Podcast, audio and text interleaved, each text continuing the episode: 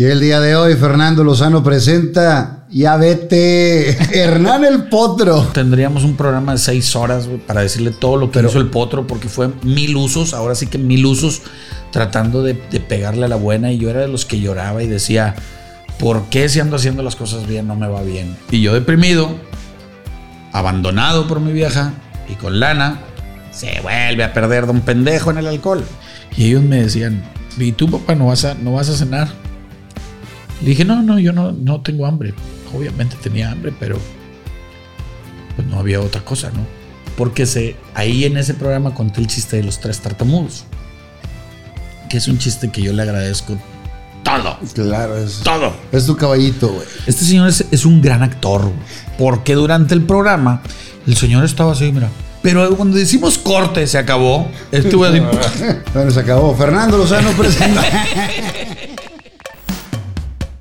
Viva Aerobús. La Matriarca Antojería. Chocolate Muebles. Las Malvinas. Gasolín. Presenta.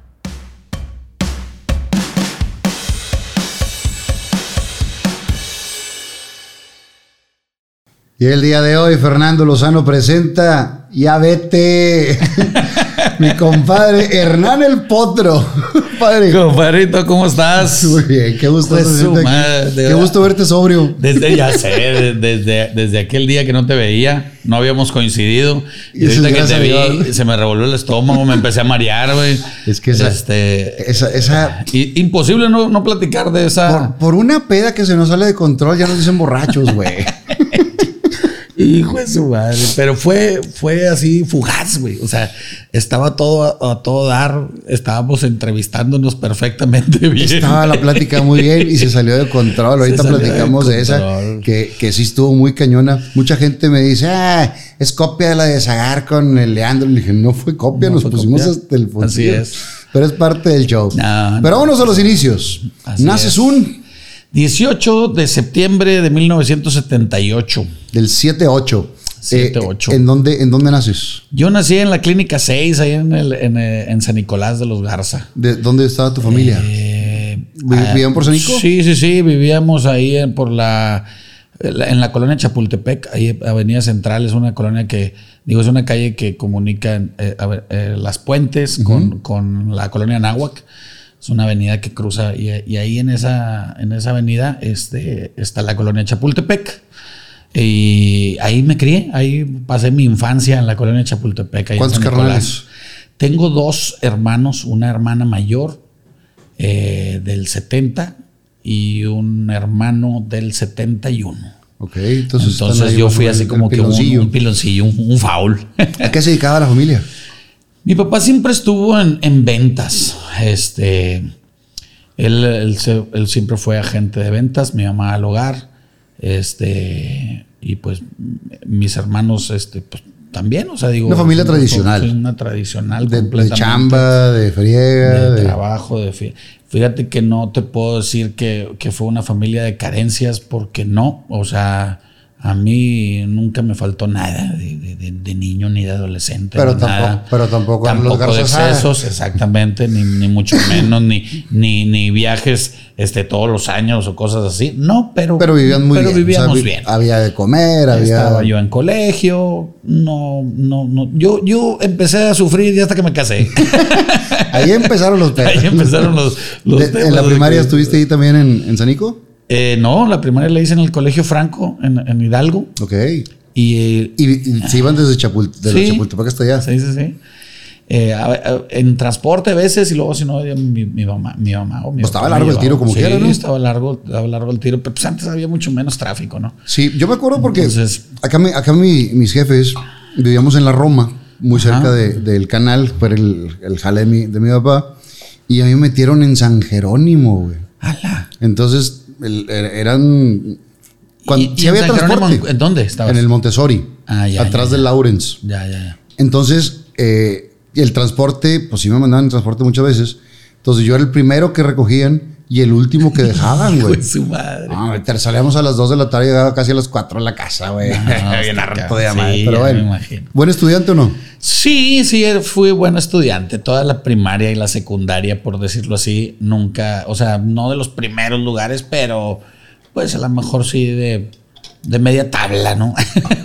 Pasalón. Promedio, bien, o sea, de repente sí sacaba diplomillas y todo eso en la primaria y secundaria. Ya en la prepa, fíjate que yo, yo, yo creo que como estuve siempre en escuela de, de hombres, el- la primaria y la secundaria la hice con, con puros hombres. O sea, la primaria en el colegio Franco era de puros hombres. y, el, y la secundaria en el CUM, ahí enfrente de- de- del, del McDonald's de Gonzalitos. De Gonzalitos. ahí. Entonces, El colegio único El de- colegio único de, de mexicanos. este, pues, eh, eh, de cuenta que siempre estuve con hombres. Entonces, al llegar a la prepa y que ya empie- empiezas a. Oh, y, y aparte en la prepa donde ya, ya empieza la hormona también con madre, Exactamente, exactamente. Y, y ahí fue donde yo creo que me, me destrampé un poquito. No tanto por, por, por las mujeres. O sea, bueno, a lo mejor sí tuvo que ver, pero no tanto que me destrampara con las mujeres, sino que empiezas a ser un poquito más rebelde y más, este, y empecé a descuidar un poco la escuela. Pero, pero no, pues bien, digo, la, También la venías de- terminé, nunca re- Venías de, ni un de año. escuelas con disciplina. Sí, claro. Y en la prepa es un poquito más abierto. Exacto, Y entonces es donde empieza ahí como... Ya es cuando te dan la opción Sí, de que sí. no, pues si no quieres entrar, no entres. Y tienes tantas faltas. Y, Y valió o sea, no manches, en la secundaria no tenías faltas. O sea, fa- falta era falta y se acabó, ¿no? Entonces, pues ahí fue donde a lo mejor me topé un poquito con la. Confundí la libertad y el libertinaje. De, de chavillo, de chavillo, ¿qué soñaba ser, güey? ¿Qué Quería ser de grande. Ay, cabrón. Este, fíjate que a mí siempre me gustó el escenario, o sea, siempre soñé con esto, pero, pero no tanto con la comedia, fíjate, o sea, a lo mejor me gusta, me hubiera gustado más ser un cantante de algún grupo o, o- o no, no sé, algo así de, del escenario.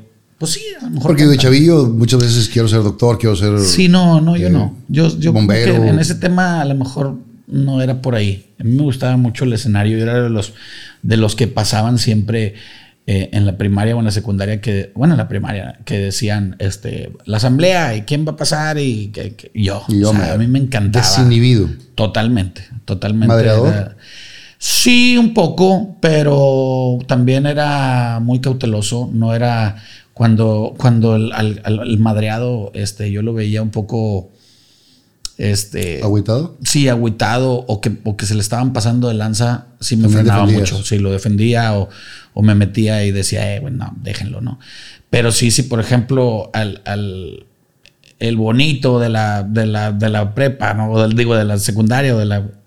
cometía un error o algo, pues sí, le cargábamos. O sea, como que con el muy, muy, muy este, empinado, pues no, no, le, no le cargábamos la mano, ¿no? Pero al Yo, normal sí. en lo- en general. Pero también tenemos una época, sigue existiendo, ahora le dicen bullying, en ese Ajá. entonces era carrilla y Sí, madre. claro. Pero pues siempre ha existido y siempre hay Claro, que sacar claro, los pantalones para... Sí, totalmente. Entonces, este, pero sí, es, es más que, más que bule- buleador, güey, era muy ocurrente. O sea, o soy muy ocurrente, ¿no? Entonces, siempre sacaba algo que, que, que hacía reír, ¿no? Y este, pero era de cotorreo, más, más que buleador, ¿no? Llega la prepa y ya empieza la desestabilizada. Y pues al principio lo ves como el libertinaje y la chingada. Y luego en tu casa también te, te amarran la rienda, güey. Sí, obviamente, este, pues yo venía con, yo tenía becas eh, de, de la escuela, del trabajo de mi, de mi papá. Él trabajaba en el grupo Vitro y entonces, pues lo apoyaban, no sé si con algún porcentaje o todo, no sé, la verdad no me acuerdo. Pero yo me acuerdo que, que en la prepa perdí la beca, o sea, porque me empezó a ir mal. Entonces, obviamente, pues me quitaron la beca. Mi papá se enojaba bastante conmigo porque pues estaba perdiendo, eh, o sea, iba a tener que pagar ahora. Claro. Y era, y yo estudiaba en la prepa de la UDEM, ¿no? Entonces era la Humberto Lobo ahí. De en- Morones, atrás de Morones. Ah, exactamente. Entonces, Atrás del tequila, por ahí, ¿no? eh, sí, ándale, ándale por ahí en la Pío décimo. Entonces, pues, este, empiezan los, los temas ahí en la, en la casa, digo, pero, pues no, digo, salimos adelante y no, no reprobaba ni nada. O sea, no reprobé el año, reprobaba materias. Materias, sí. Que algo que era, que, que nunca había pasado. ¿me Sí, claro. Fue la primera vez que te enfrentaste con esos, con esos regaños. Con ¿Quién, e- quién era el duro en tu casa, tu mamá o tu Mi papá? papá, totalmente. Mi papá. Sí, mi papá que ya no está, este, hace como 15 años, más o menos. Sí, hace 15 años, es del, del 46, se murió a los 60, fue en el 2006. Hace 16. sí, 16 años. Hace 16. 16 años. Un, eh, se, nos adelantó. Muy joven. Y de hecho no me vio comediante. O sea, yo estaba en otra cosa. Muy joven, güey. Sí, muy, muy joven. Le dio un infarto. hijo. Y pues se fue. Se fue, dejó ahí este. a la familia eh, pues muy, muy, muy adolorida porque pues no es una pérdida así como que pues ya hay veces que pues dices, ya, papá ya está grande, ya se está yendo, ya. Llega un momento que dices, bueno, está muy grande, hay una enfermedad o te va haciendo la idea, pero 60 años está todavía en la parte hacia arriba. Y si, lo, ves de, la perspectiva de nuestra edad, dices... Nos falta poquito, Está muy cerquita, ¿no? Entonces dices, todavía hay mucho que dar al mundo, ¿no? Hay mucho que dar a, tu familia, muchos abrazos que dar. Él estaba muy completo. Eh, entonces, pero pues se fue se fue y, fue una pérdida bien, bien difícil para, la familia ¿no? y para mí. Definitivamente. Eh, ¿De un momento a otro o se enfermó? Sí, él, le había detectado, le había dado también un pre, así una sacudidita, y le detectaron que tenía el corazón muy, muy grande. O este, fíjate, cuando dices, cuando dices que alguien tiene el corazón muy grande, dices, pues es porque es bueno, ¿no? Pero en este caso, físicamente un corazón grande, pues complica, ¿no? Entonces, este, eh, traía un problemita ahí y pues eh, en teoría lo tenían controlado con medicamento y pues no, un día, en el trabajo, este, trabajaba en unos colchones y ahí en la oficina, a la hora de la comida, todos habían salido a comer, él se quedó trabajando y ahí, pa, le dio el, el infarto fulminante.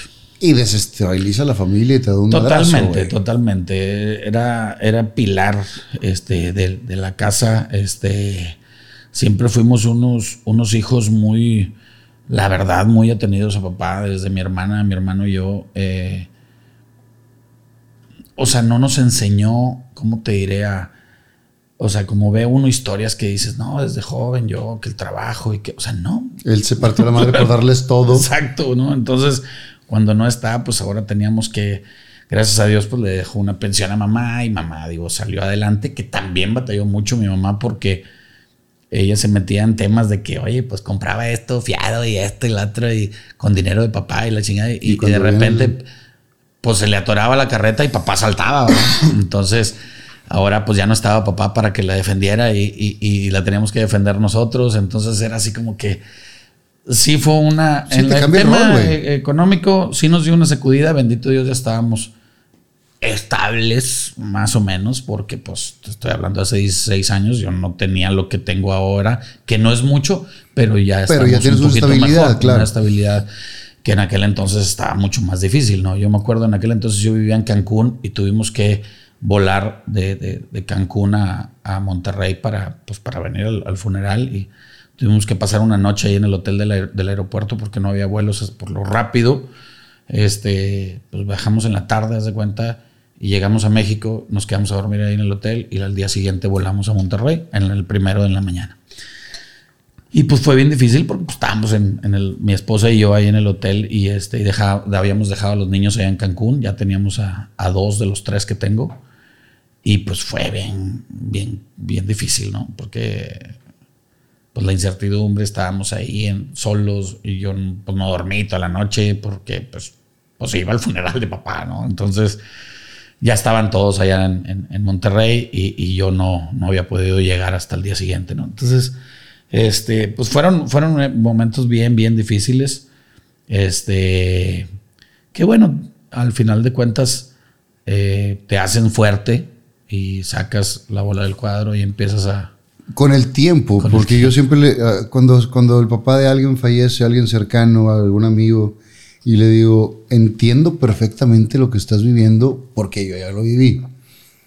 Cualquier cosa que te diga no te va a hacer sentir mejor. No, claro que no. Porque te dan palabras de aliento, te dan ánimos, hacen lo que todos hacemos. Le dije, lo único que te va a ayudar es el tiempo. Claro. Es el único que te ayuda en ese tipo de casos. Y me identifico contigo Porque cuando mi papá se murió, yo estaba en la Ciudad de México. Y pasó lo mismo. A mí me avisan a las 8 de la noche que mi papá se murió. En el 96. No es como ahorita que compras un boleto Sí, no, en, claro. en el teléfono, compras un boleto de avión a cualquier hora. Entonces yo pasé en México esa noche con mi papá muerto acá y es la peor noche de mi noche vida. de mi vida. cabrón. Yo también. Yo también te podría decir, si me dijeras cuál es la, la peor noche, es esa, ¿no? Es la espera para, para volar y venir a, a darle un abrazo a mi mamá. Fue una de las peores noches de mi vida. Totalmente. Definitivamente. Y sí, te hizo sacar la casta de otra manera y, y te hace fuerte a madrazos la vida. Claro. Eh, nunca, nunca esperas una noticia así.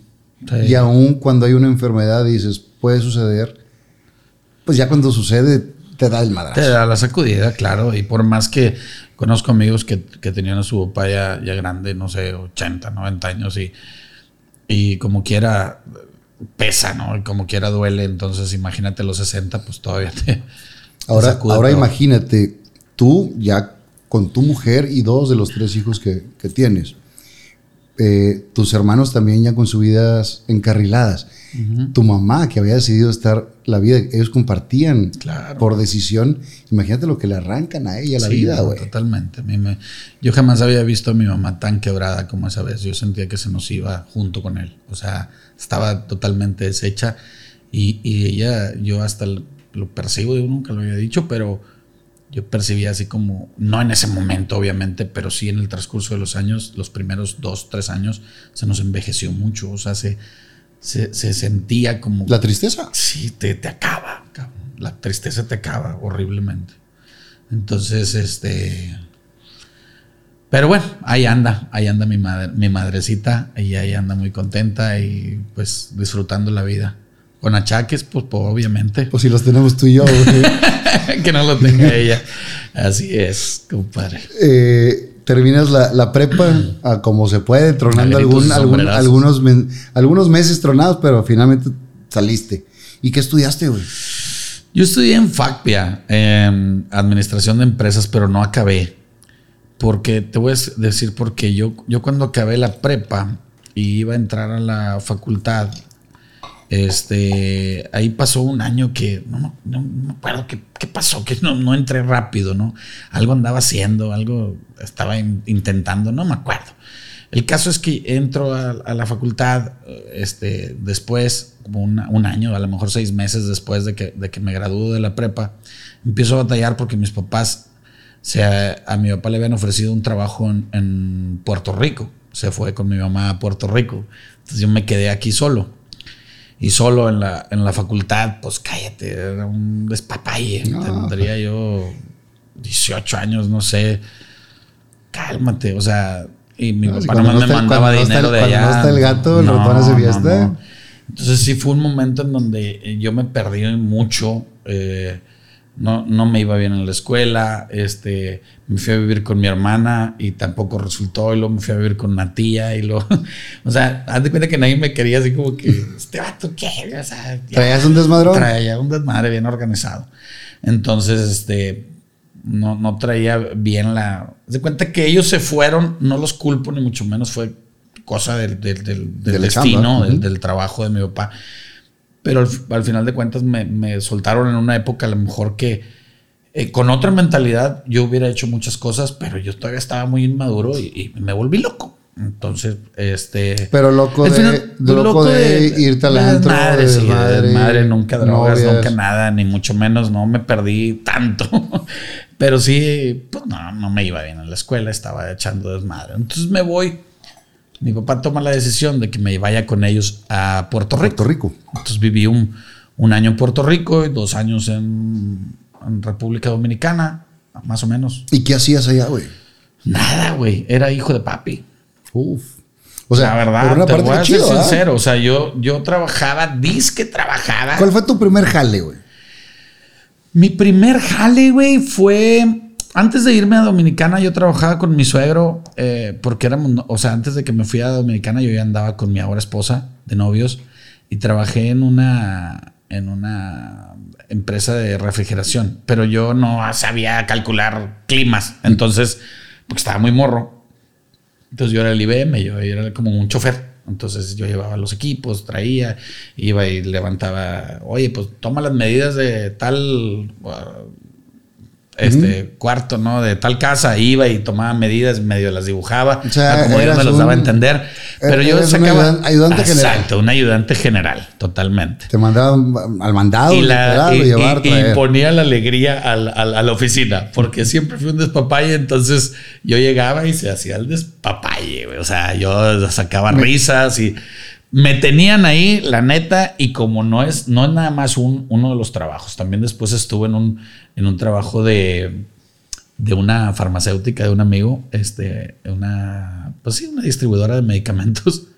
Y me decían, la gente no venta porque pues no vendía nada, no venta. O sea, no, no, no, vendía nada, güey. Pero yo tenía un ambiente laboral fregón, güey. Entonces ahí me tenían porque, porque todos estaban felices, güey. O sea, el día que, que yo me salgo de ahí, todos así como que no manches, falta el potro. bueno, ni siquiera el potro, falta Hernanda. Entonces, este, siempre fui muy al sí, muy alegre, muy de, de ¿qué onda? Ya estoy muy de charachero. Y, y, entonces, pues ponía el, el ambiente, güey, donde estuviera. ¿Y tenía, ¿Y sueldo ahí? Sí, sí, sí, obviamente. O sea, tenías sueldo, pero no, no, no regresabas comisión. Está cabrón. No, no, no, no, nada. Entonces, sí, siempre, y yo creo que desde ahí, güey, o sea, desde, eh, haz de cuenta que nunca agarré un, yo creo que mi trabajo más serio que yo agarré y tomé y que ya me, me siempre echando despapaya a lo mejor y cotorreando, pero ya más responsable fue cuando llegó a Cancún, porque yo después de Dominicana. Pero, pero, ah, perdón, perdón. Eh, cuando estabas en ese, en ese jale con la refrigeración y todo esto, ya andabas con tu ahora esposa. Sí, sí, éramos novios. O sea, ¿la conociste en dónde?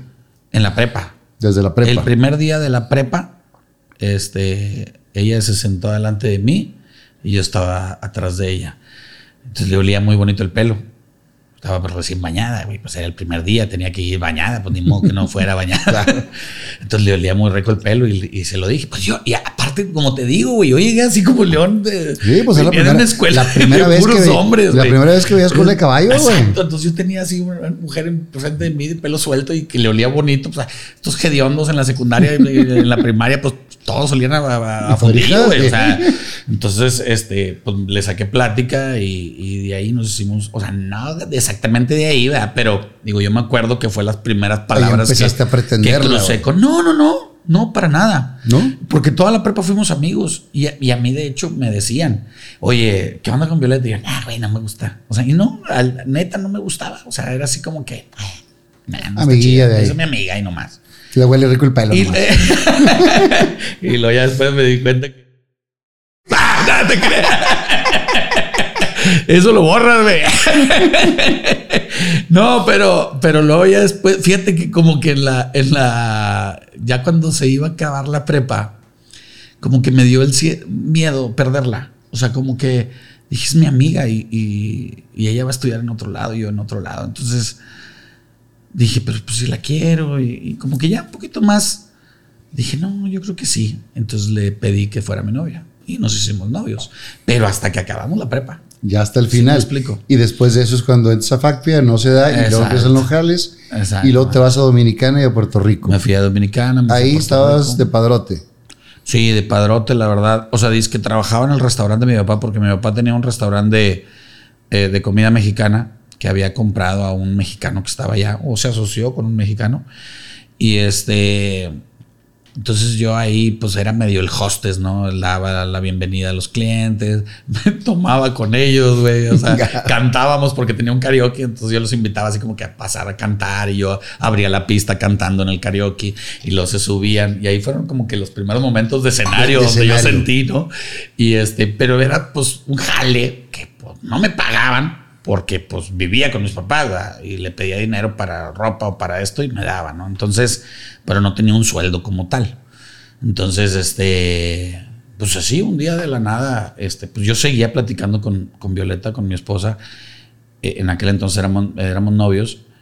Y, y, un día ella la mandan de cervecería, ella trabajaba en cervecería y la mandan a Cancún. Entonces ahí fue donde dije yo, en la torre, la van a mandar a Cancún, va a valer gorro este pedo. Yo como que en Monterrey todavía decía, ahí la tengo más o menos segura. en mi pendejada. Sí, claro, pues, claro. obviamente no estaba segura. Pero cuando le dicen que va a Cancún, ahí dije, ya valió madre, güey, se me va a perder allá. O sea, en el desmadre y esto y lo otro, ya se va a olvidar de mí. Ya tenía yo 22 años, a lo mejor, sí, 22 más o menos. Y le digo a mi papá, ¿sabes qué? Me voy. Me voy. Ya estando en, Dominicana. En Dominicana. Me voy a Cancún a vivir. Voy a, buscar trabajo. Voy a hacer mi vida. Ya, yo solo. Y mi papá, ¿ya sabes cuánto cuesta el kilo de frijol? Y yo, no. pero, pero me voy a ir como quiera. Y es más, no voy a comer frijoles. No voy a comer frijoles allá. ya los compro ya, en, ya, hechos. Entonces, total, este, pues agarro. Bueno, en Dominicana, ¿qué hacías? Nada, era hijo de papi, güey. O sea, pero acá en Puerto Rico estaba el restaurante, en Dominicana.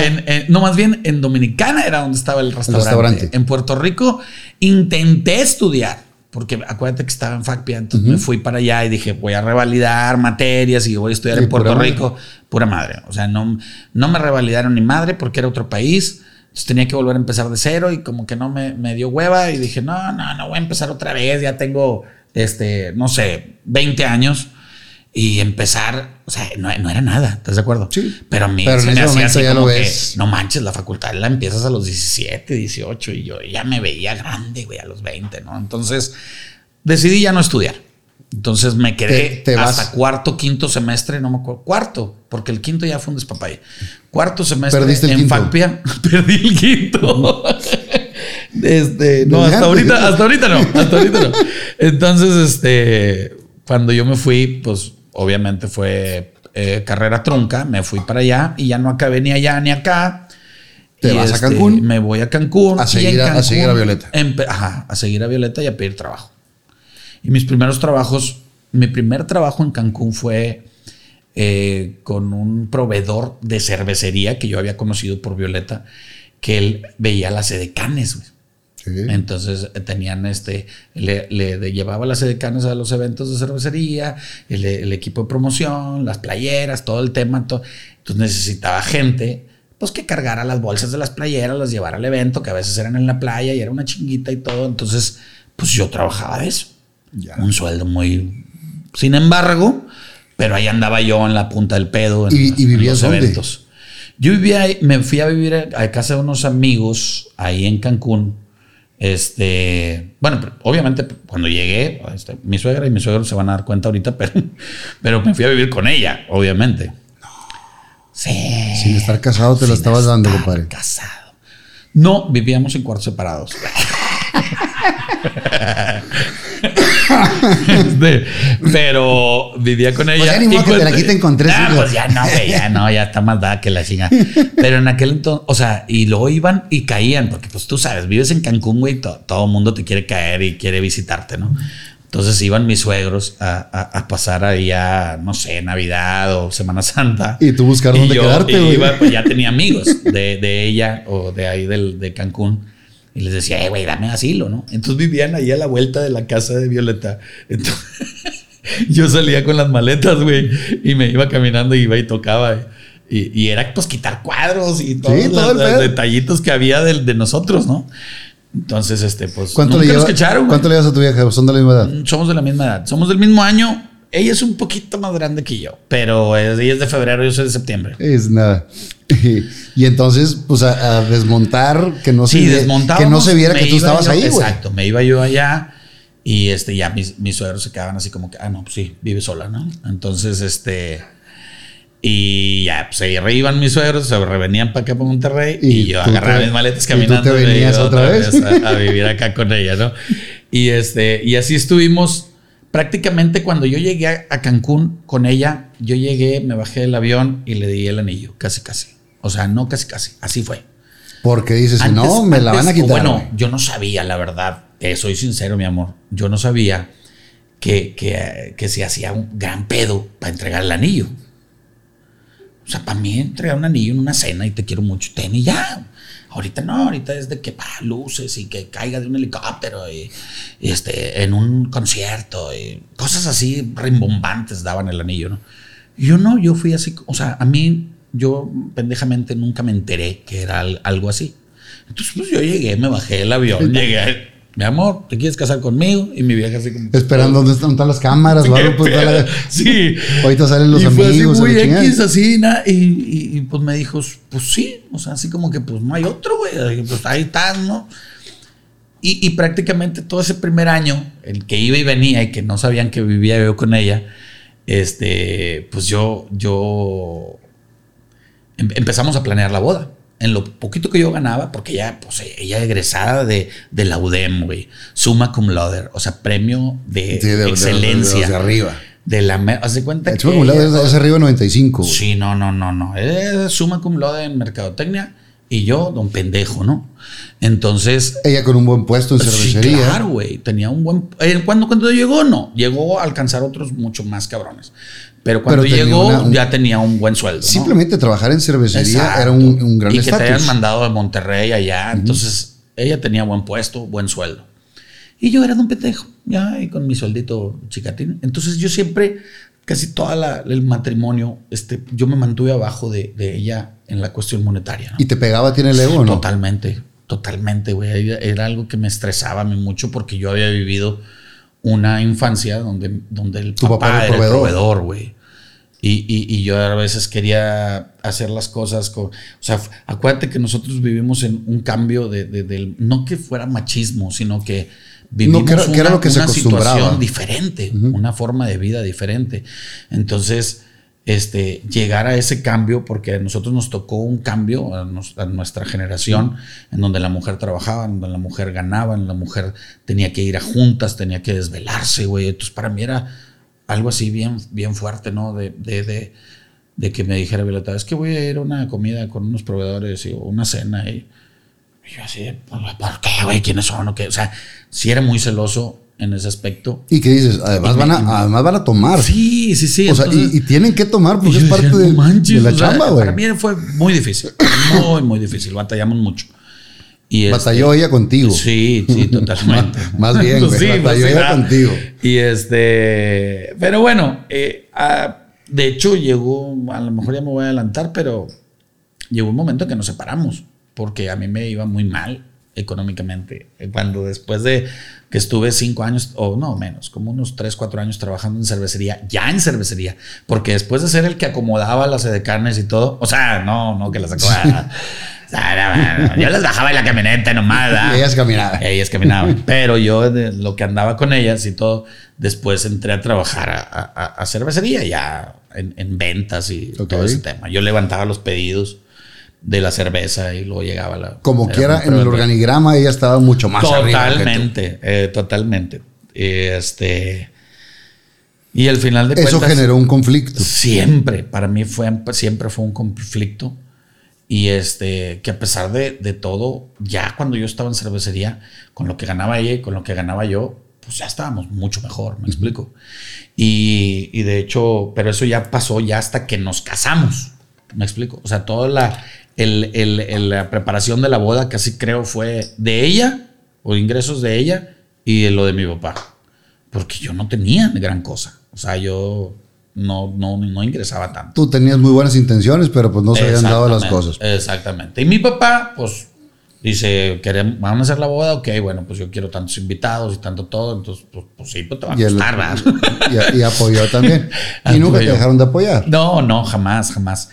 Y, y la verdad es que eh, no me dejaban de apoyar, pero yo nunca fui de estarle pidiendo a mi papá prestado, ni, oye, es que no tengo y quiero pantallar a mi esposa este, con llevarla a cenar a tal y pues mi sueldo no me da. Jamás, güey, jamás. O sea, Ubicado si en no tu había realidad. o no había y si ella se este, podía comprarse tal cosa con su sueldo, pues que se lo compraba y ni modo, ¿no? Organizan la boda y se casan aquí o allá. a- aquí. Nos venimos a casar aquí, a Monterrey, en el Residence. Nos casamos eh, un 11 de mayo del 2002. Yo le pedí ser novio a ella un 11 de mayo del 95 y luego siete años después, un 11 de mayo cae en sábado y nos casamos también un 11 de mayo, pero del 2002 Ahí en el Residence. en el Residence. Ahí en Degollado. Así es. Eh, ¿Quién tocó? ¿Quién tocó, güey? No me acuerdo. Pues sería conspiración, una madre así, ¿no? Yo creo. No, era, la- era una banda, de esas de la banda festival o banda... Y estaba el no de sé. show. Sí, te he dado todo. La- la- pero fíjate que eso es lo, lo que ya no me ya No, Aldo, alcancé. ya- ya ya era Se me hace que era la, la- la- el, el video de la cuando filmaban en la comida. ¿Te acuerdas que estaba así? Un saludo. Bien incómodo Y, y luego madre, te pasaban güey. el micrófono. un saludo para los novios y que Dios los bendiga. Y, y ya lo pasabas porque querías seguir comiendo. Bien Eso se me hace que que no me a la hora de las cenas donde te grababan, güey, con las cámaras de foquito, así un pinche foquito peor. Y, y salías con el pinche frijolazo. Con el frijolazo, sí, a huevo. Se casan y se regresan a Cancún. Nos regresamos a Cancún. Nomás nos vinimos a casar y nos fuimos, obviamente, de luna de miel. Este, que la luna de miel la sí. terminamos en Cancún. Ahora sí ya con permiso. Ya, ahora sí, ya sabían todos que estábamos viviendo. No, y aparte venía hasta el tronco aquella, pues es, este, ya estaba embarazada. de- ella se bueno, no ella se embarazó, porque yo la embaracé también, ¿verdad? Pero nos embarazamos, por decirlo así, faltando, o se enteró, faltando dos o tres meses para la boda. Ok. Entonces fue así como que en la torre. En la pues, madre, Ya teníamos todo preparado. O sea, ya estaba todo hecho y derecho. En la, en la boda tú ves a mi esposa No preciosa, nota. nada, güey, así. Pero cuando regresamos de la luna de miel, ya se le veía la pancilla. Y todos así de que, ah, chica, chica, ¿qué pasa? Qué rápido este cabrón, ¿no? Este vato bueno pues ese pedo. Entonces, pero pues ya. ¿Y se, se enteraron los jefes que iba embarazado, no? Sí, sí, sí. Obviamente cuando, se- cuando quedó embarazada le, le dijimos a los, a los papás y todo. Y pues sí fue así como que, ay, hijos de su madre, pues han esperado, chingada. Pues ya que tanto Pero bueno, pasó y pasó. Entonces, este, pues prácticamente luego, luego, este, tu- tuvimos a, a Sofi, la mayor. O sea, no tuvimos un, un matrimonio como que, ay, este.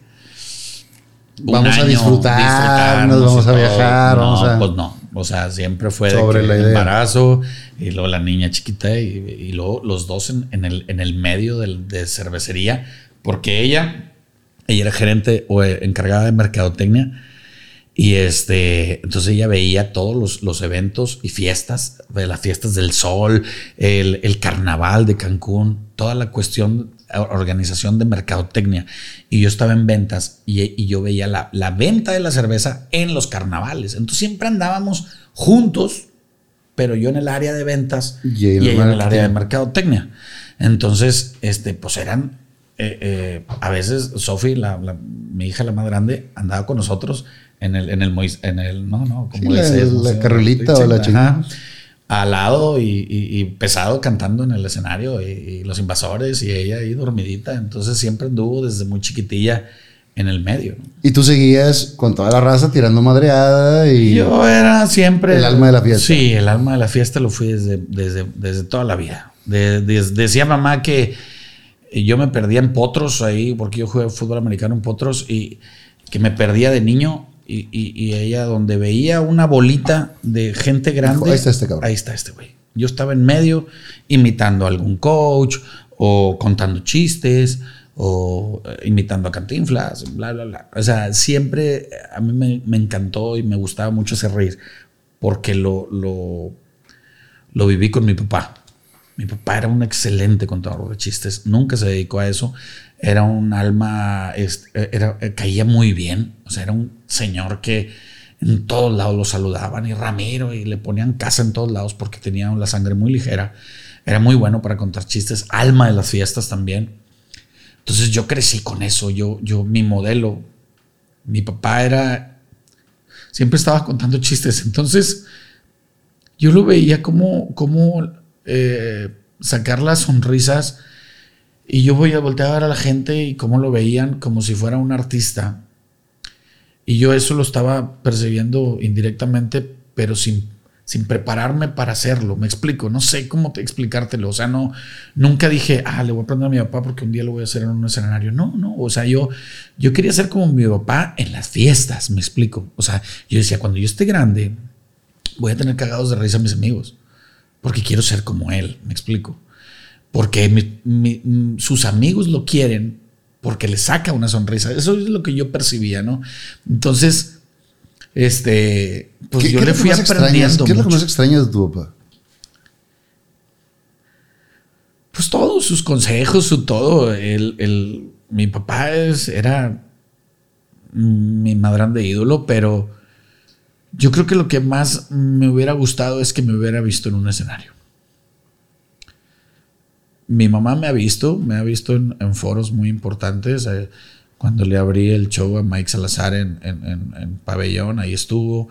Cuando nos presentamos ahora con Sin Su Permiso, que, el chulo y Tito y yo en, en, el, otro este, show center, que también fue un, evento pues, precioso, grande, todo, que te presentas en un escenario grande.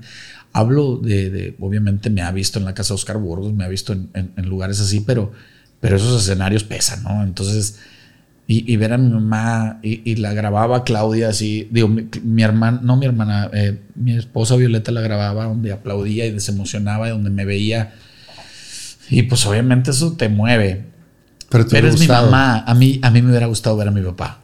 O sea, yo siento que mi papá hubiera andado conmigo ahí atrás del escenario, y, comándome la camisa y, y dale, que no se te va a olvidar este chiste. Y, y, que cuando digas esto, o sea, sí me explico. O sea, eh, ah, hubiera sido, le hubiera gustado mucho verme, creo hubiera estado muy orgulloso. Hubiera estado muy orgulloso. Y estamos seguros, tanto tú como yo, que nuestros padres nos ven no están con nosotros físicamente. Sí, claro. Pero, pero te siguen guiando de alguna u otra manera, güey. Sí, sí, totalmente. Yo siempre que me, que me voy a, a, dar un show, me pongo en, el nombre de, de, de, Dios, me persino y, me, y, y, y, le hago un llamado a mi papá. O sea, le digo, este, ayúdame a que sea una gran noche para los invitados, ya sea en una fiesta de patio o sea un show center, ¿no? Entonces porque yo sé que mi papá me, ayuda a buscar las palabras, a buscar las puntadas que tengo que decir, a no faltarle el respeto a la gente, a, que pasen una noche muy fregona, muy fregona y divertida, porque él lo sabía hacer. Entonces yo hace cuenta que ahí le digo, papá, soy instrumento tuyo. Y yo sé que tengo muchas ocurrencias, pero también han salido cosas en el escenario que digo, esta fue ocurrencia de ahí arriba. O sea, no se le pudo haber ocurrido a otro más que a don Ramiro, ¿no? Entonces, la verdad es que eh, eso es lo que más extraño. Que él, yo creo que anduviera conmigo hasta en, las giras. Si voy a Monclova, se me hubiera pegado. O sea, que hasta hubiera jubilado y anduviera ahí conmigo viendo todo eso. O anduviera vendiendo camisetas o la Algo andaría haciendo mi papá. Estando tu señora en la parte del marketing, tú en la parte de ventas, en Cancún, eh, ¿No te despegaste del piso algún momento del desmadre? No, no, no, no. Sí me enfoqué, pero siempre fui muy cotorro. Entonces, este, siempre, siempre era el, alma de, las fiestas y, le caía muy bien a los, a los clientes también. O sea, les gustaba que yo fuera su, vendedor y después su supervisor, porque subía supervisor de ventas. Entonces, como que siempre el tener el alma este, o, ser el, no el alma de la fiesta, ser, ser uh, sangre ligera, me ayudó mucho, mucho en todo. Entonces, y, hubo después una que anduve vendiendo así, no sé, cosas que, que para, para este, la salud. Yo estaba todo gordillo, güey. Y yo vendía de que jugos para no sé qué madre. Y la raza me los compraba, güey. Entonces, a mí me daba risa porque una, vez un amigo me compró una caja de suplementos alimenticios y la chingada, porque anduve después valiendo madre y a, lo que me pusieras a vender yo te vendía, ¿no? Entonces, este, y fui al mes que supuestamente ya se iba a acabar la caja. Entonces voy y le digo, oye, pues ya te toca, güey, la, la segunda, pues, yo pensando en, en, la lana, ¿no? En lo que me iban a pagar de comisión. Y me dice, Hernán, ahí está la caja, güey. Entera. Te la compré porque eras tú, güey. Me sentí bien y me sentí mal, ¿estás de acuerdo? Porque dices, pues chingado, o sea, la compré porque soy yo, porque le caigo bien, pero no soy buen vendedor porque no lo convencí ni madre de que se los tomara, me explico. Entonces, ¿Por, qué, ¿Por qué sales de cervecería? Yo me salí porque quise intentar poner un negocio y puse un negocio, un bar allá en, Cancún. Pero pues no, no tenía mucha experiencia, este, me fue mal. Y Siempre me ha gustado la cocina. Cancún, que es la, jungla dentro de, la diversión. El, negocio lo tenía yo acá en. para los locales. ajá, para los locales, acá por la Nichupte, no me acuerdo, acá en el centro. Y lo que sí es que siempre me ha gustado mucho la, cocina. Le aprendí a cocinar mucho a mi mamá desde, muy chavo. Entonces yo tenía fuera de los, del, del bar, tenía unos hot dogs, estilo Monterrey, de salchicha para azar, con guisado arriba, y, y me iba muy bien con los hot dogs. Entonces el bar estaba solo y los hot dogs afuera llenos. Manteniendo el bar. Exactamente. Entonces, pues terminé cerrando el bar y poniendo los puros hochos y lo me tuve que ir de ahí. Muchas, muchas cosas. No tendríamos un programa de seis horas güey, para decirle todo lo que hizo el potro, porque fue mil usos, ahora sí que mil usos, tratando de, de pegarle a la buena. Y yo era de los que lloraba y decía, ¿por qué si ando haciendo las cosas bien no me va bien? Porque hay raza que anda haciendo triquiñuelas y haciendo cosas mal, güey, en la vida y les va bien y traen una trocona y, y yo renegaba con ese pedo de que decía yo, ¿por qué, güey? Si yo ando haciendo las cosas bien, estoy intentando hacer algo y no me va bien. No, no, no podía, güey.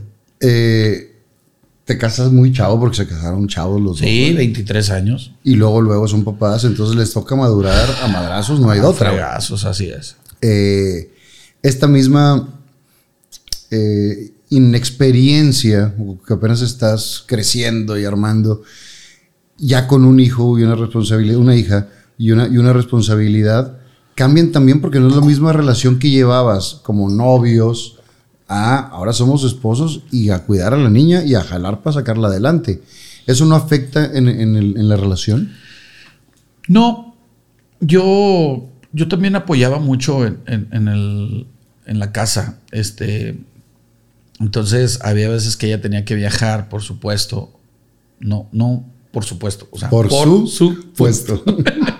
Sí, porque lo dije muy, muy rápido.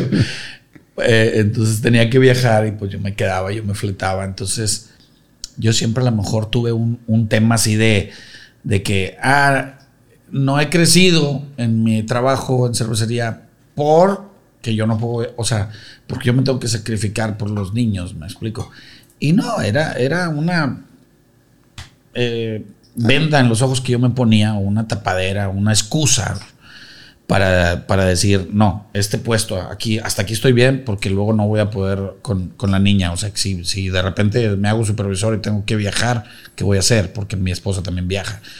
Y estamos lejos de, de Monterrey. Entonces era una excusa estúpida, porque hubiéramos buscado cómo, cómo hacerlo, ¿no? Y como sí, claro. Como sí. Entonces, este. ¿Qué, qué otros trabajos tuviste en el camino, aparte de los hochos y todo eso?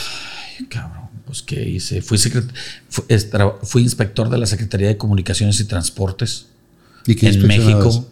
Eh, Autotransporte Federal. Me tuve que checar, chutar este, las, las, las leyes de- manuales, de, manuales y todo ese tema.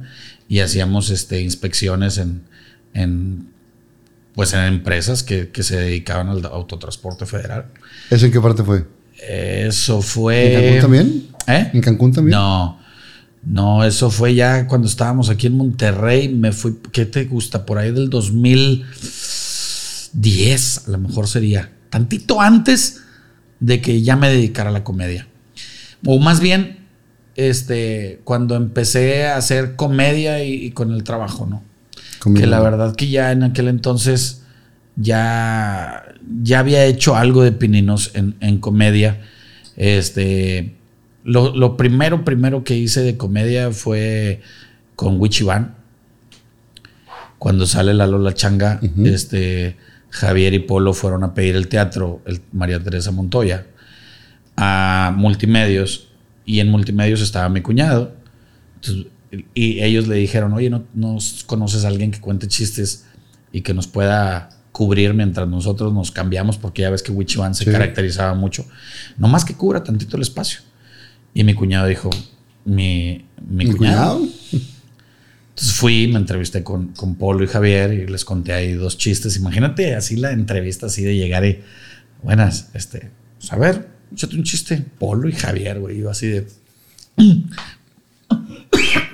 Empecé a contarlo. Perdón. Tómale, y me tómale, fue muy tómale, bien. Me fue sin muy bien. Me fue muy bien, se rieron muy a gusto y me quedé. Entonces, Estaban haciendo temporada en el, en el Montoya. en el Montoya. Iban a empezar a hacer temporada en el Montoya. Estaban pidiéndola. Entonces nos empezamos a juntar. Y ahí va ya a- en Matamoros, enfrente de la UR. Ahí tenían la oficina. Era una casa de, de- de ¿De polo. Ah, polo. Y ahí hacíamos los ensayos con música y Que se llama Fernando. Ajá, se llama Fernando.